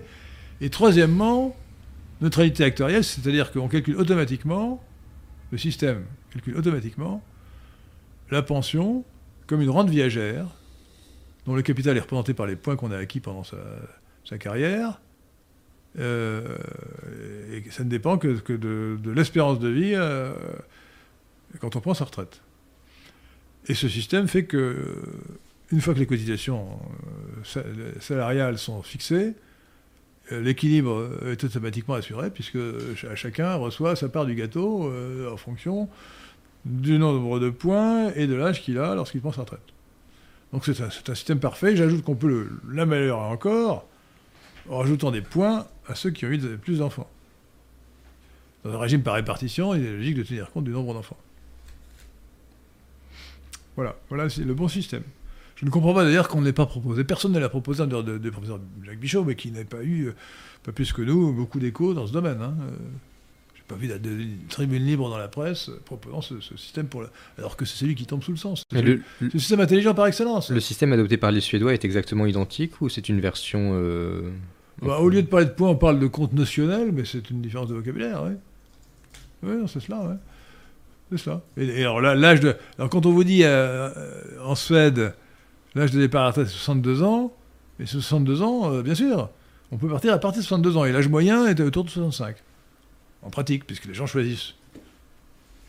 Justement, je me souviens d'un reportage de propagande contre ce système euh, sur je ne sais plus quelle chaîne de télévision française où euh, un, l'ancien ministre, premier ministre peut-être même euh, suédois, euh, disait qu'il regrettait d'avoir euh, fait passer euh, cette formule parce que finalement euh, les gens avaient envie d'arrêter de travailler alors ils partaient tôt et ensuite ils vivaient dans la misère et alors tous les vieux suédois étaient misérables si on l'écoutait. S'il avait raison, il n'avait qu'à fixer un âge minimum plus, plus tardif. Au lieu de 62 ans, il pouvait fixer 64 ans. C'est- pas impossible. Et d'autre d'autre part, les gens sont responsables. Le, le système de retraite, la caisse de retraite leur envoie une lettre chaque année pour leur dire voilà, voilà, si, voilà vous, avez, vous avez accumulé tant de points. Euh, à l'heure actuelle, si vous, si vous partez à la retraite l'année prochaine, voilà ce que vous gagnerez. Et d'autre part, il est aussi possible, car le, là, on- le gouvernement regarde un curseur, c'est d'augmenter les cotisations.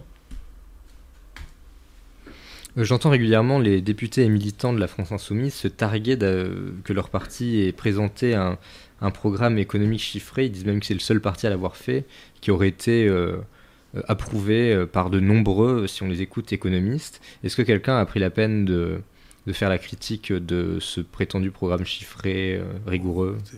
Ce prétendu programme chiffré doit partir d'une hypothèse de croissance économique totalement fantaisiste, n'est même pas la peine de le considérer. Euh, la, politique de la NUPES, euh, étant socialiste, ne pourrait qu'appauvrir la France. On, a dit souvent, c'est une plaisanterie, mais c'est assez réaliste, que si on installait le socialisme euh, au Sahara, on souffrirait de pénurie de sable. Il est vrai que la stratégie de la gauche, je ne sais pas depuis quand, semble justement de vouloir euh, ne, ne pas avoir l'air euh, utopiste et avoir l'air extrêmement sérieuse. Euh, alors ils mettent sans arrêt en avant depuis peu. Ah bah j'ai écoutez, le programme des- commun de gouvernement de 1972 avait été chiffré, me semble-t-il. Il y avait d'ailleurs une déchirure entre, entre les communistes et les socialistes, justement à propos de. Vous n'étiez Ah pas né, c'était euh, c'était- Non. c'était 50 ans avant votre naissance. Euh, chiffres. 50 ans en 72. ah, 62 non, non, la, la déchirure c'était après, c'était vers 78 qu'il y a eu un conflit entre les socialistes et les communistes, qui à l'époque représentait quelque chose encore euh, de puissant euh, et sur le chiffrage euh, du programme commun du gouvernement des socialistes et des communistes.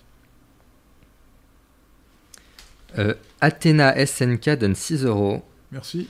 Et dit bonsoir. Que pensez-vous des adultes qui jouent encore aux jeux vidéo? Sont-ils dégénérés? Pas du tout, je peux avoir des générés partout.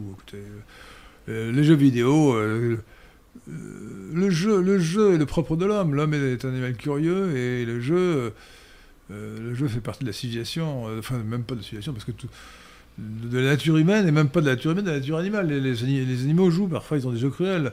Euh, si vous voyez un chat qui joue avec une souris, c'est, c'est- il vaut mieux être à la place du chat que de, à la place de la souris. Hein. Euh, la Sauf dans souris- les dessins animés. ah non, mais ça se passe vraiment. hein, les- Moi, j'ai déjà vu ça. hein, Le chat joue vraiment avec la souris.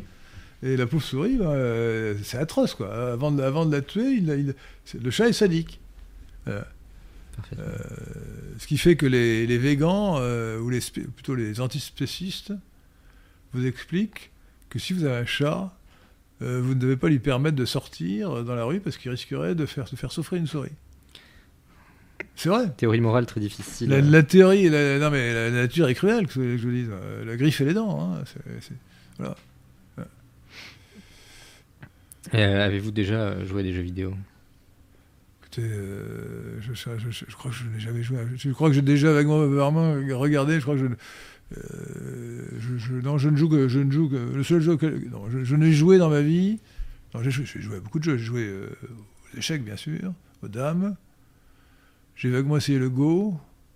J'ai vaguement essayé le, le dame ma- malgache, puisque mon fils est à Madagascar. Puis je joue au pont. Je joue très souvent au pont. Sais, le pont, c'est un jeu qui se joue à 4, Avec des cartes. avec, avec, des, avec 52 cartes. ouais. Et on fait. euh, bon. euh, je joue souvent au pont. euh, voilà, j'ai un groupe de pont, d'ailleurs, à Versailles, qui se réunit quasiment une fois par mois. J'avais d'ailleurs une partie de pont samedi dernier. Avez-vous gagné Euh, j'ai gagné parfois, ouais. Globalement, je ne sais pas très bien si j'ai gagné, mais j'ai gagné plusieurs fois, ouais. malgré des erreurs d'annonce de moi et de ma partenaire. euh, bon. Terrible de dire après coup qu'on s'est trompé. Bon, alors que, que les jeux, les jeux, alors les jeux vidéo en revanche, franchement, euh, euh, non, je crois que je n'ai jamais vraiment participé à un jeu vidéo. Euh, j'ai vaguement regardé sur l'épaule de quelqu'un qui le faisait, mais c'est tout. Non. Alors la réponse est plutôt non. euh, Dualipad donne 5 euros. Merci. Que pense monsieur Delesquin des participations journalistiques de Guillaume Fay à l'immonde magazine Gay France? Écoutez, Guillaume Fay était un dégénéré sympathique. Il faut bien comprendre que euh, je, m'en suis rendu compte euh, plutôt récemment, parce que je ne m'intéressais guère à leurs écrits, mais il n'y a pas un intellectuel ou un penseur de la patronne nouvelle droite qui ait la moindre valeur intellectuelle sérieuse. Non pas qu'on trouve... On, trouve des choses très intéressantes dans les écrits de- d'Alain de Benoît, mais euh, comme l'appelait méchamment Guillaume Fay, c'est le philosophe du copier-coller. Il n'y a pas une idée originale. Encore quelqu'un qui a une mémoire d'éléphant, mais qui n'a jamais rien trouvé. Son, premier livre, vu de droite, c'était euh, une compilation de livres euh, de penseurs intéressants. euh, bon. Mais pour le reste, pas une, lorsqu'il se risque à avoir une pensée originale, c'est catastrophique. Et, et maintenant, maintenant, quand il, quand il, quand il veut avoir des, quand il veut développer des idées qui lui paraissent percutantes, c'est limite, par exemple, les, auteurs de la, prétendue nouvelle droite sont pour la décroissance, comme de vulgaires écolos. Et puis, euh, alors, euh, comme, comme Alain Benoît, et pire encore, Guillaume Fay était complètement dégénéré. Il faut savoir qu'il était drogué, alcoolique, il est mort d'ailleurs de son alcoolisme, euh, qu'il était. il avait été acteur dans des vidéos pornographiques. Euh, la totale, quoi. Alors, la réputation qu'il a auprès de certains, euh, franchement, depuis que j'ai lu ses ouvrages, euh, l'archéofuturisme, l'expression est amusante, elle est bonne, mais sur le, livre est complètement ridicule. Le, premier chapitre critique de la PND, la nouvelle droite, est intéressant, mais le reste est un tissu d'absurdité. Et, Dominique Vénère, je suis obligé de dire que Dominique Vénère, j'ai défendu son geste de sacrifice, que j'ai compris, mais pour le reste, ce, sont, sur le plan Alors c'est un très bon écrivain, il écrit bien, il y a une bonne chose dans certains livres particuliers, comme euh, euh, L'imprévu dans l'histoire, mais euh, lorsqu'il se veut un penseur, il est complètement... Il est nul, quoi, pour dire la vérité. Il est nul. Bah, précisément à ce sujet, Maxence de Touraine demande quel est le plus néfaste de ces deux Alain, de Benoît et Soral. Oh, je pense que Alain de Benoît est, beaucoup plus néfaste. Euh, Alain Soral est quand même marginalisé. Marginalisé. Il, a, exercé une forte influence sur des... il faut bien comprendre que Alice Soral... Alors je résume d'abord ce qu'il faut penser d'Alice Soral. hein. J'ai une formule toute prête que je vous sers le plus souvent possible pour que vous compreniez bien, euh, bien de qui il s'agit. Alain Bonnet, qu'il faut appeler Alice Soral, c'est un euh, dhimmi marxiste érotomane, gourou d'une secte islamophile, immigrationniste, antiraciste, agent d'influence au service de l'islam, et donc un, ennemi de la France, un traître à la nation.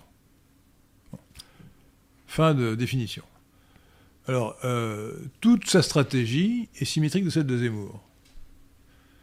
Zemmour nous dit qu'il faut embrasser euh, le judaïsme par haine de l'islam. Alice Soral nous explique qu'il faut embrasser l'islam par haine du judaïsme. Euh, il ne faut ni, l'un ni l'autre. Euh, il faut plutôt dire ni kippa ni kéfier. Hein dans la formule bien connue. D'autant plus que quand on se penche sur le sujet, le judaïsme et l'islam sont des religions étonnamment semblables. Lisez l'article sur le judéo-christianisme, le mythe du judéo-christianisme. Le judaïsme d'aujourd'hui est celui des pharisiens dont parle l'Évangile. C'est une religion de la loi, comme l'islam, avec beaucoup de particularités euh, communes.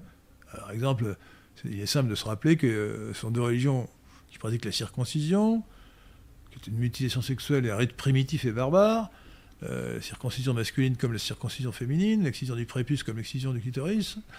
Ce sont, euh, on interdit, euh, on interdit euh, de manger le porc, etc. Bon, euh, donc il y a des dizaines de règles dans, la charia, la loi islamique, comme dans la, la loi juive, qui sont absurdes, qui n'ont aucun sens, sinon celui d'isoler des autres les pratiquants de la dite religion. Donc, alors Alice Soral, lorsqu'il a, appelé son mouvement Égalité et Réconciliation, c'était quand même clair. Égalité, ça voulait dire égalité entre les immigrés et les Français, les Français de sang, les vrais Français, ce qui est négation de la préférence nationale. Et réconciliation entre les Français et les immigrés. Pourquoi faudrait-il se réconcilier avec les immigrés?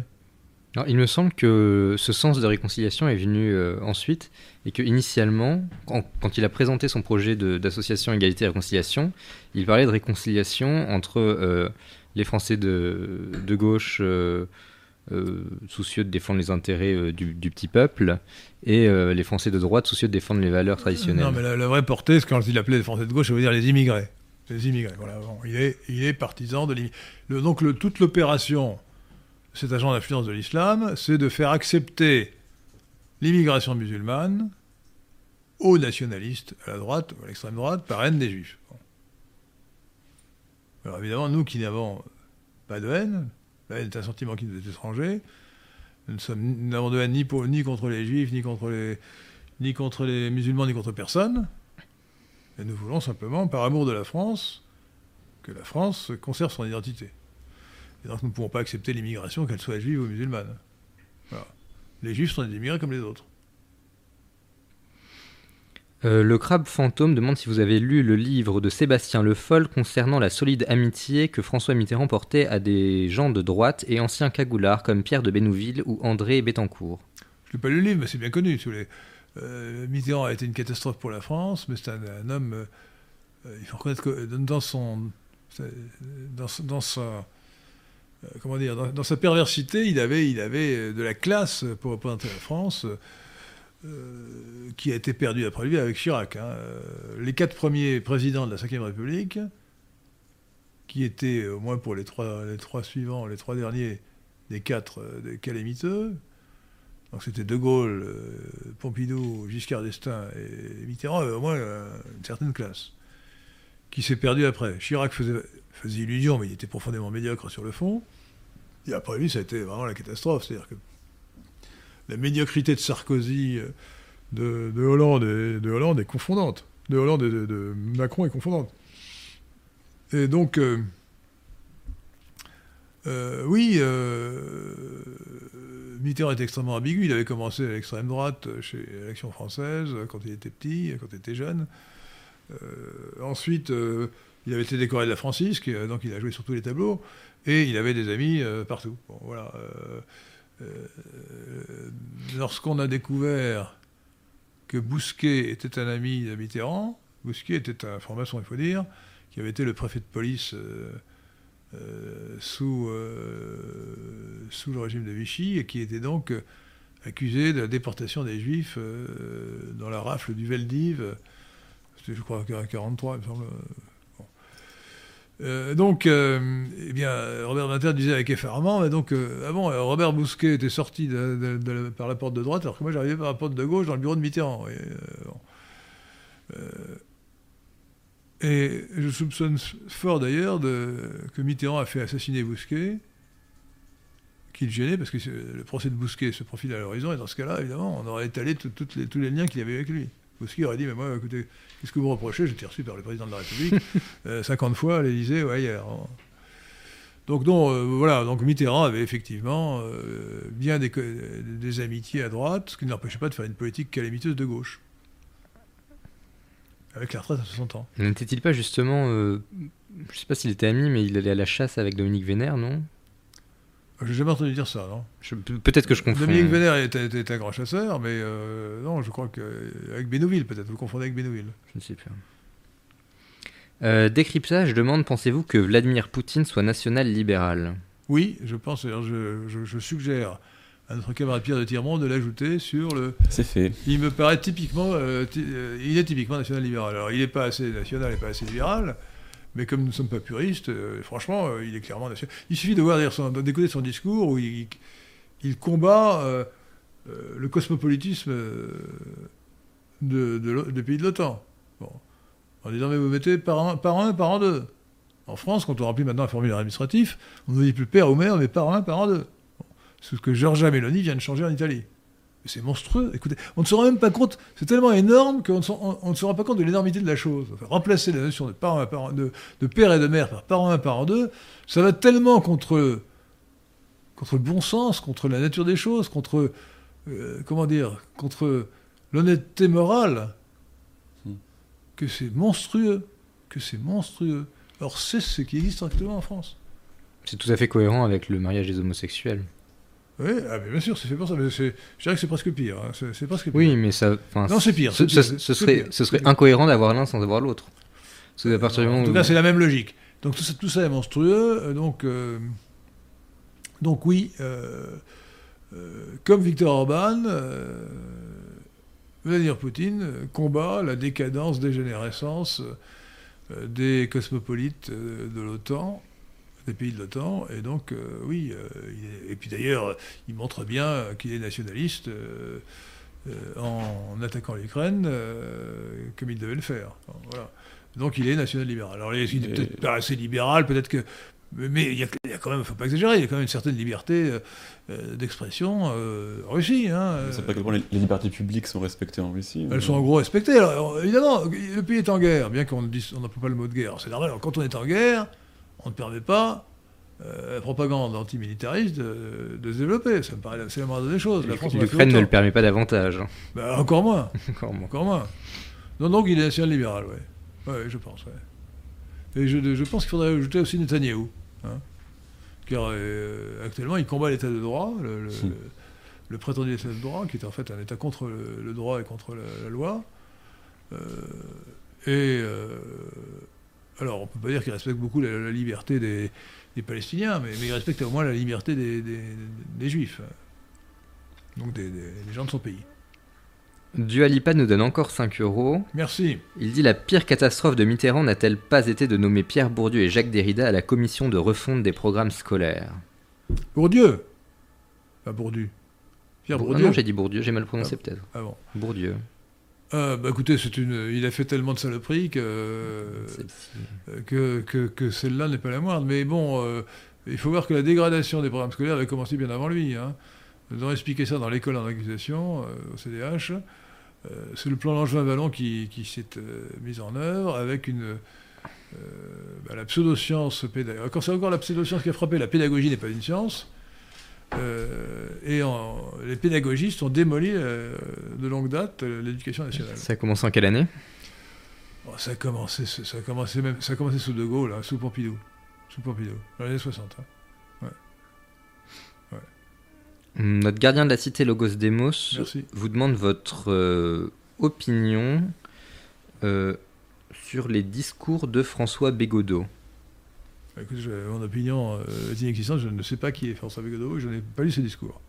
Est-ce que quelqu'un peut m'éclairer? Euh, c'est un polémiste euh, d'extrême gauche, bah, justement très bourdieusien, euh, Oui, un, écri- un écrivain, un polémiste. assez télégénique, euh, qui aime beaucoup parler, qui parle avec Alors, Écoutez, sur, euh, sur Pierre Bourdieu, regardez les deux, qui a réalisé textes, des films aussi. les, deux textes, les deux textes que nous avons publiés euh, pour donner le prix Lysenko, qui est un, anti-prix. Euh, c'est sur le site du Carrefour de l'Horloge, hein, le prix Lysenko. Euh, il y a un article, euh, un rapport de moi et un rapport de, d'abord un rapport de Didier Maupas, je crois. Ou le, enfin, non, euh, il y a deux rapports. Bon. Édouard Pipard dit La ligne Boris Lelay est bonne. Je pense qu'elle est un peu trop hitlériste pour rentrer dans un portail. Non, il est- National écoutez, moi, libéral. j'ai- j'ai- J'ai de la sympathie pour euh, Boris Lelay, qui, est un, qui se trouve du bon côté de la barrière. Il est persécuté, etc. Bon. il est contre l'immigration, euh, mais euh, il a des, tendances hitlériennes qui ne sont pas acceptables. Acceptables, c'est sa- liberté. Mais euh, nous sommes nationaux libéraux et nous ne sommes pas euh, fascistes ni hitlériens. Donc il est impossible de, renvoyer euh, à, à la démocratie participative ou aussi de, de, Maurice Lelay, quelle que soit la, sympathie qu'on puisse avoir pour le, personnage qui est courageux ou pour beaucoup de, choses qu'il dit, euh, car il dit beaucoup de choses qui, sont, bien vues. Mais globalement, euh, ces tendances hitlériennes, ou plutôt néo-hitlériennes, ne sont pas acceptables pour un portail national-libéral. C'est clair et net. Ce n'est pas une attaque, hein, c'est un constat. Nicolas Cass demande quel regard portez-vous encore sur Madame Mélanie après toutes ses concessions à l'oligarchie cosmopolite? Ben, écoutez, moi je crois que euh, je, lui conserve tout à fait mon, estime et mon, admiration. Euh, euh, elle, a tenu, compte des réalités politiques. Bon. Et donc, la politique, c'est le moindre mal. hein. Il faut suivre le principe du moindre mal.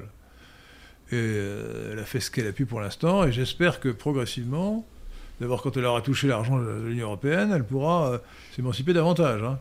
Pour l'instant, elle attend 140 milliards d'euros de l'Union européenne. Alors bon, euh, elle en a besoin. Et justement, elle a, remis euh, les notions, les mots de père et de mère dans l'état civil. C'est la moindre des choses, vous me direz. AUA vous demande si vous avez vu les analyses du statisticien Pierre Chaillot sur la mortalité durant l'épidémie de Covid-19. Bah, Écoutez, j'en ai entendu parler, il paraît que c'est très, très intéressant, mais je ne sais pas trop quoi en dire.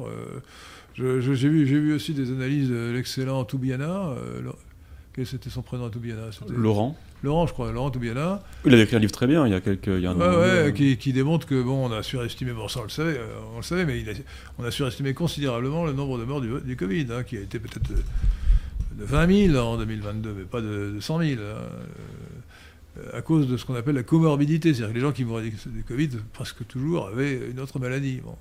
Écoutez, d'ailleurs, ce n'est pas une preuve, l'échantillon n'est pas représentatif, mais je connais quand même beaucoup de monde, sans vouloir me vanter, je connais beaucoup de monde. Et je connais, je ne connais strictement personne qui soit mort à cause du Covid. Zéro. Je connais deux personnes qui sont mortes avec le Covid.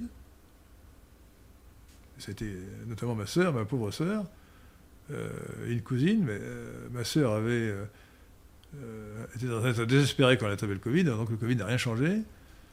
Euh, C'était en 2020 et en 2021, ma, cousine euh, avait un cancer euh, au dernier degré, euh, au dernier stade, donc euh, c'est pas le Covid qui l'a tué. Donc on, me- on meurt beaucoup avec le Covid, qui peut-être dans certains cas, dans beaucoup de cas, accélère la, la fin, mais qui n'est pas la cause principale de la mort. Alors peut-être que le Covid va réduire l'espérance de vie s'il atteint les poumons, ça c'est vrai. Mais autant que le tabac. Euh, Galland vous demande ce que vous pensez de Charles de Courson. Ben, je le connais, écoutez, c'est un, homme sympa- très sympathique, intelligent, fin. Euh, mais bon, c'est un, c'est un centriste, euh, un vertébré, hein, sur le fond. Un vertébré.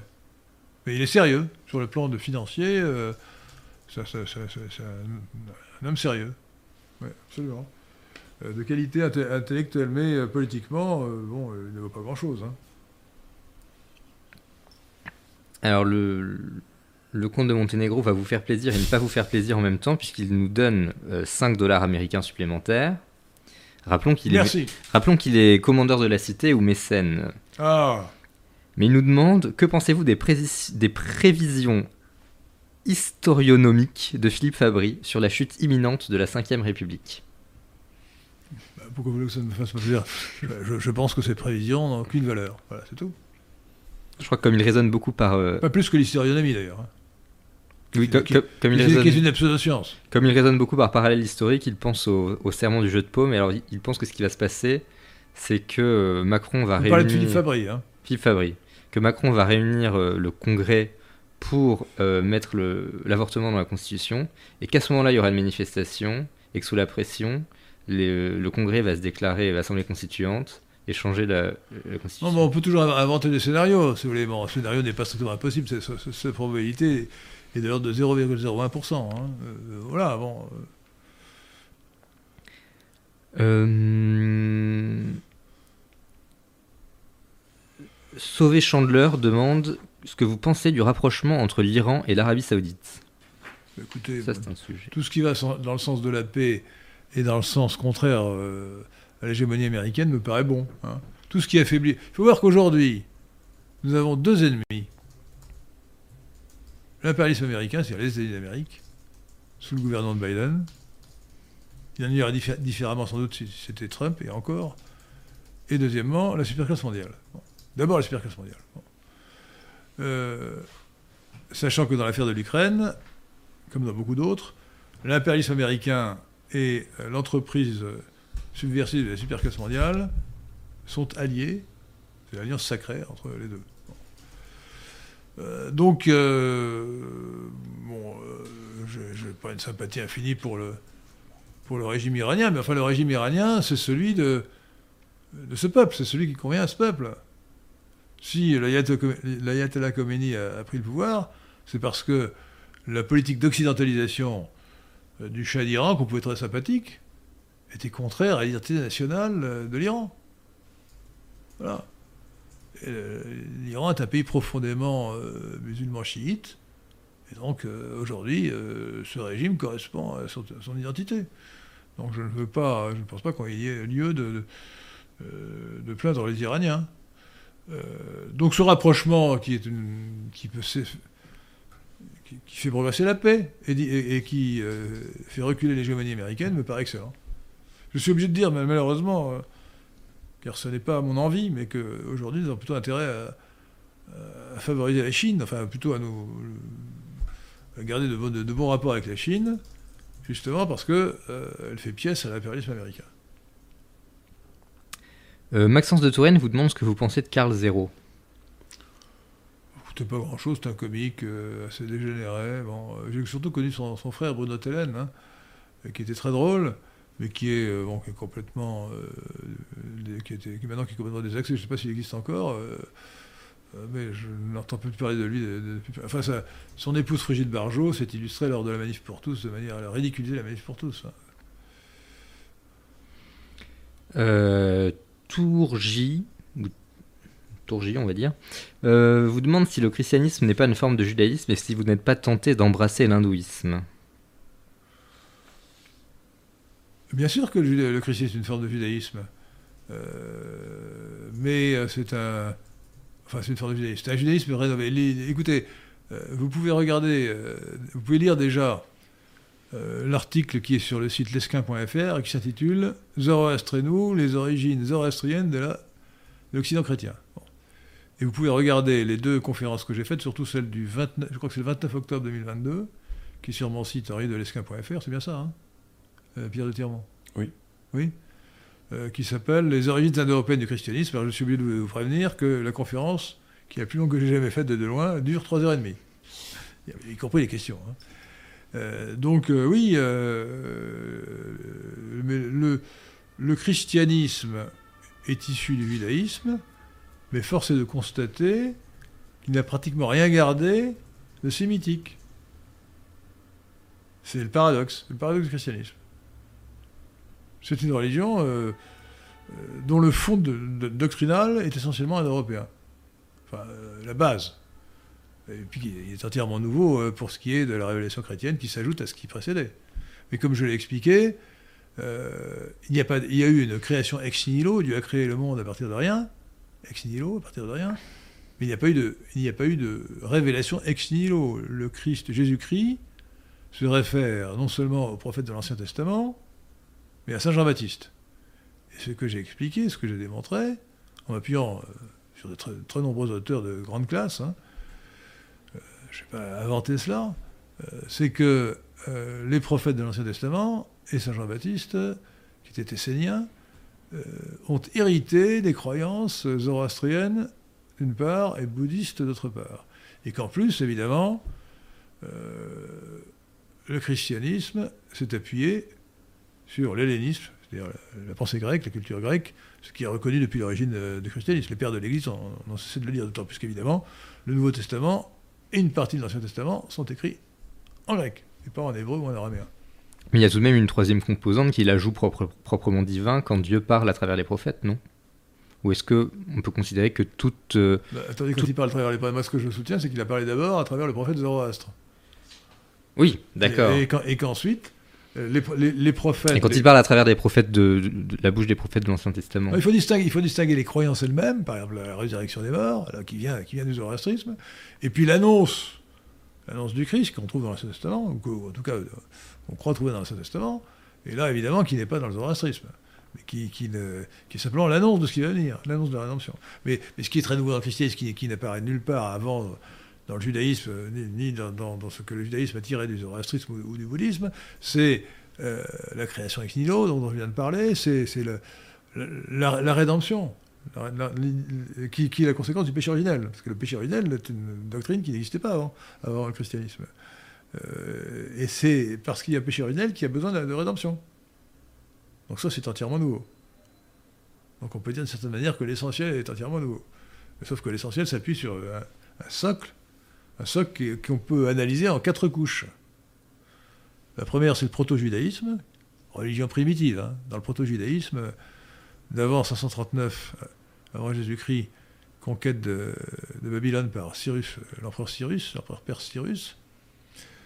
Euh, C'est une religion euh, qui, ne croit pas au salut éternel, qui pensait que les morts, quelles que fussent leurs bonnes ou leurs mauvaises actions, étaient mélangées dans le Sheol. Il n'y a pas de paradis et d'enfer, ni de jugement euh, après la mort, ni de jugement dernier. Bon. D'ailleurs, euh, il, suffit de, li- il suffit de savoir lire. Le, lisez le décalogue, qui n'est pas du tout ce qu'on s'imagine. Euh, le quatrième commandement de Dieu vous dit euh, Tu honoreras ton père et ta, et ta mère afin de vivre longuement. C'est-à-dire que la récompense n'est pas dans le salut éternel, c'est sur terre. Ça, c'est peut-être vi- vivre très longuement. ça, c'est le proto-judaïsme. C'est une religion primitive. Bon. Euh, ensuite, c'est formé à partir de euh, moins 539 et surtout à partir d'Esdras. Euh, lisez le livre d'Esdras, qui n'est pas très long, vous verrez. C'était Esdras qui euh, a créé le canon de la Bible, qui a, mis, la Bible par écrit, qui a constitué le canon de la Bible, euh, était un haut fonctionnaire d'Artaxerxès, l'empereur perse. Et il dit au début de son livre, lui ou le chroniqueur, s'il c'est le chroniqueur ou le chroniste qui a écrit son livre, euh, il, ci- il cite Cyrus qui aurait dit Yahvé qui m'a donné euh, qui m'a donné l'empire sur tous les peuples du monde m'a demandé ou m'a ordonné de lui construire un temple à Jérusalem. Ce qui évidemment identifie Yahvé à Ahura Mazda, le dieu unique des, des Zoroastriens, en tout cas des premiers Zoroastriens, Zoroastre lui-même. Alors Mazda qui veut dire le Seigneur sagesse, évidemment, euh, jamais euh, Cyrus n'a adoré, euh, adoré Yahvé lui-même. Il, adorait non pas le dieu ethnique des Juifs, mais Ahura Mazda. Donc une identification, hein, interpretatio judaïca, qui fait qu'on a identifié, que Esdras identifie Ahura Mazda à Yahvé. C'est là que se fait la transfusion.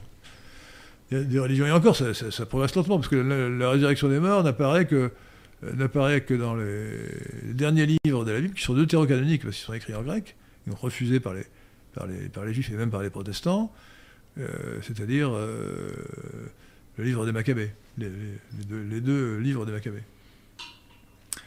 Euh, donc, euh, donc le judaïsme, euh, le christianisme, c'est le, vrai judaïsme, par opposition au judaïsme actuel, la religion qu'on appelle judaïsme, qui est, qui est celle des pharisiens dont parle l'évangile, dans les termes que vous savez, moins qu'on puisse dire qu'ils ne sont pas favorables. Ils sont traités de tangence de vipère par Saint Jean-Baptiste et ensuite par le Christ, et de fils du diable. Pas très aimable. Euh, et euh, donc, euh, dans le christianisme, dans la révélation chrétienne, ce qui est ancien, ce qui, est, qui précède l'enseignement du Christ, et que l'enseignement du Christ a intégré, qui était donc dans Saint Jean-Baptiste, dans les prophètes de l'Ancien Testament, euh, vient, euh, ce qui est conservé de cela, euh, vient euh, du zoroastrisme et du bouddhisme. De quand datent les psaumes? Je pense pas que les psaumes datent d'avant le 5e siècle. hein. L'ensemble, je dis l'ensemble du Nouveau Testament a été mis par écrit, constitué euh, au, au 5e siècle, vers 450 avant Jésus-Christ, donc euh, presque un siècle après la conquête de, de, de- de Babylone par Cyrus. hein. Euh, Bon, Hélène Gabriel, qui est gardienne de la cité, demande dans quelle langue Esdra écrivait la Bible. Écrivit la Bible. Euh, évidemment en hébreu. Euh, il, reste, parlez bien le micro. il reste 5 minutes d'émission. Euh, Une dernière question alors.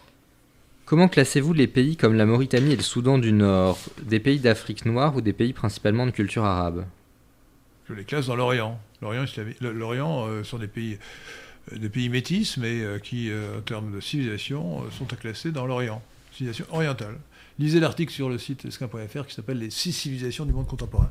Bon, il me reste, avant de finir cette émission, euh, remercier tous ceux qui nous ont fait des dons, euh, inviter tous ceux qui n'ont pas encore fait des dons à en faire. Euh, et à vous rappeler que jeudi prochain, 23 mars 2023, à 19h précise, il y aura la conférence euh, très, très passionnante de maître Guilain Benessa sur le thème L'état de droit contre la démocratie, donc 23, déce- 23 mars, jeudi 23 mars à 19h précise, à Paris, 4 rue de Stockholm, 8e arrondissement. Voilà. Merci chers amis. Et donc, euh, rendez-vous pour ma part dans 15 jours. Nous parlerons du climat. Et nous ne dirons pas de bien du GIEC avec Paul de Hevels. Et je remercie donc Pierre de Tirmont d'avoir réalisé l'émission et euh, Maurice Seclin de l'avoir euh, mise, en, mise en scène, mise en œuvre.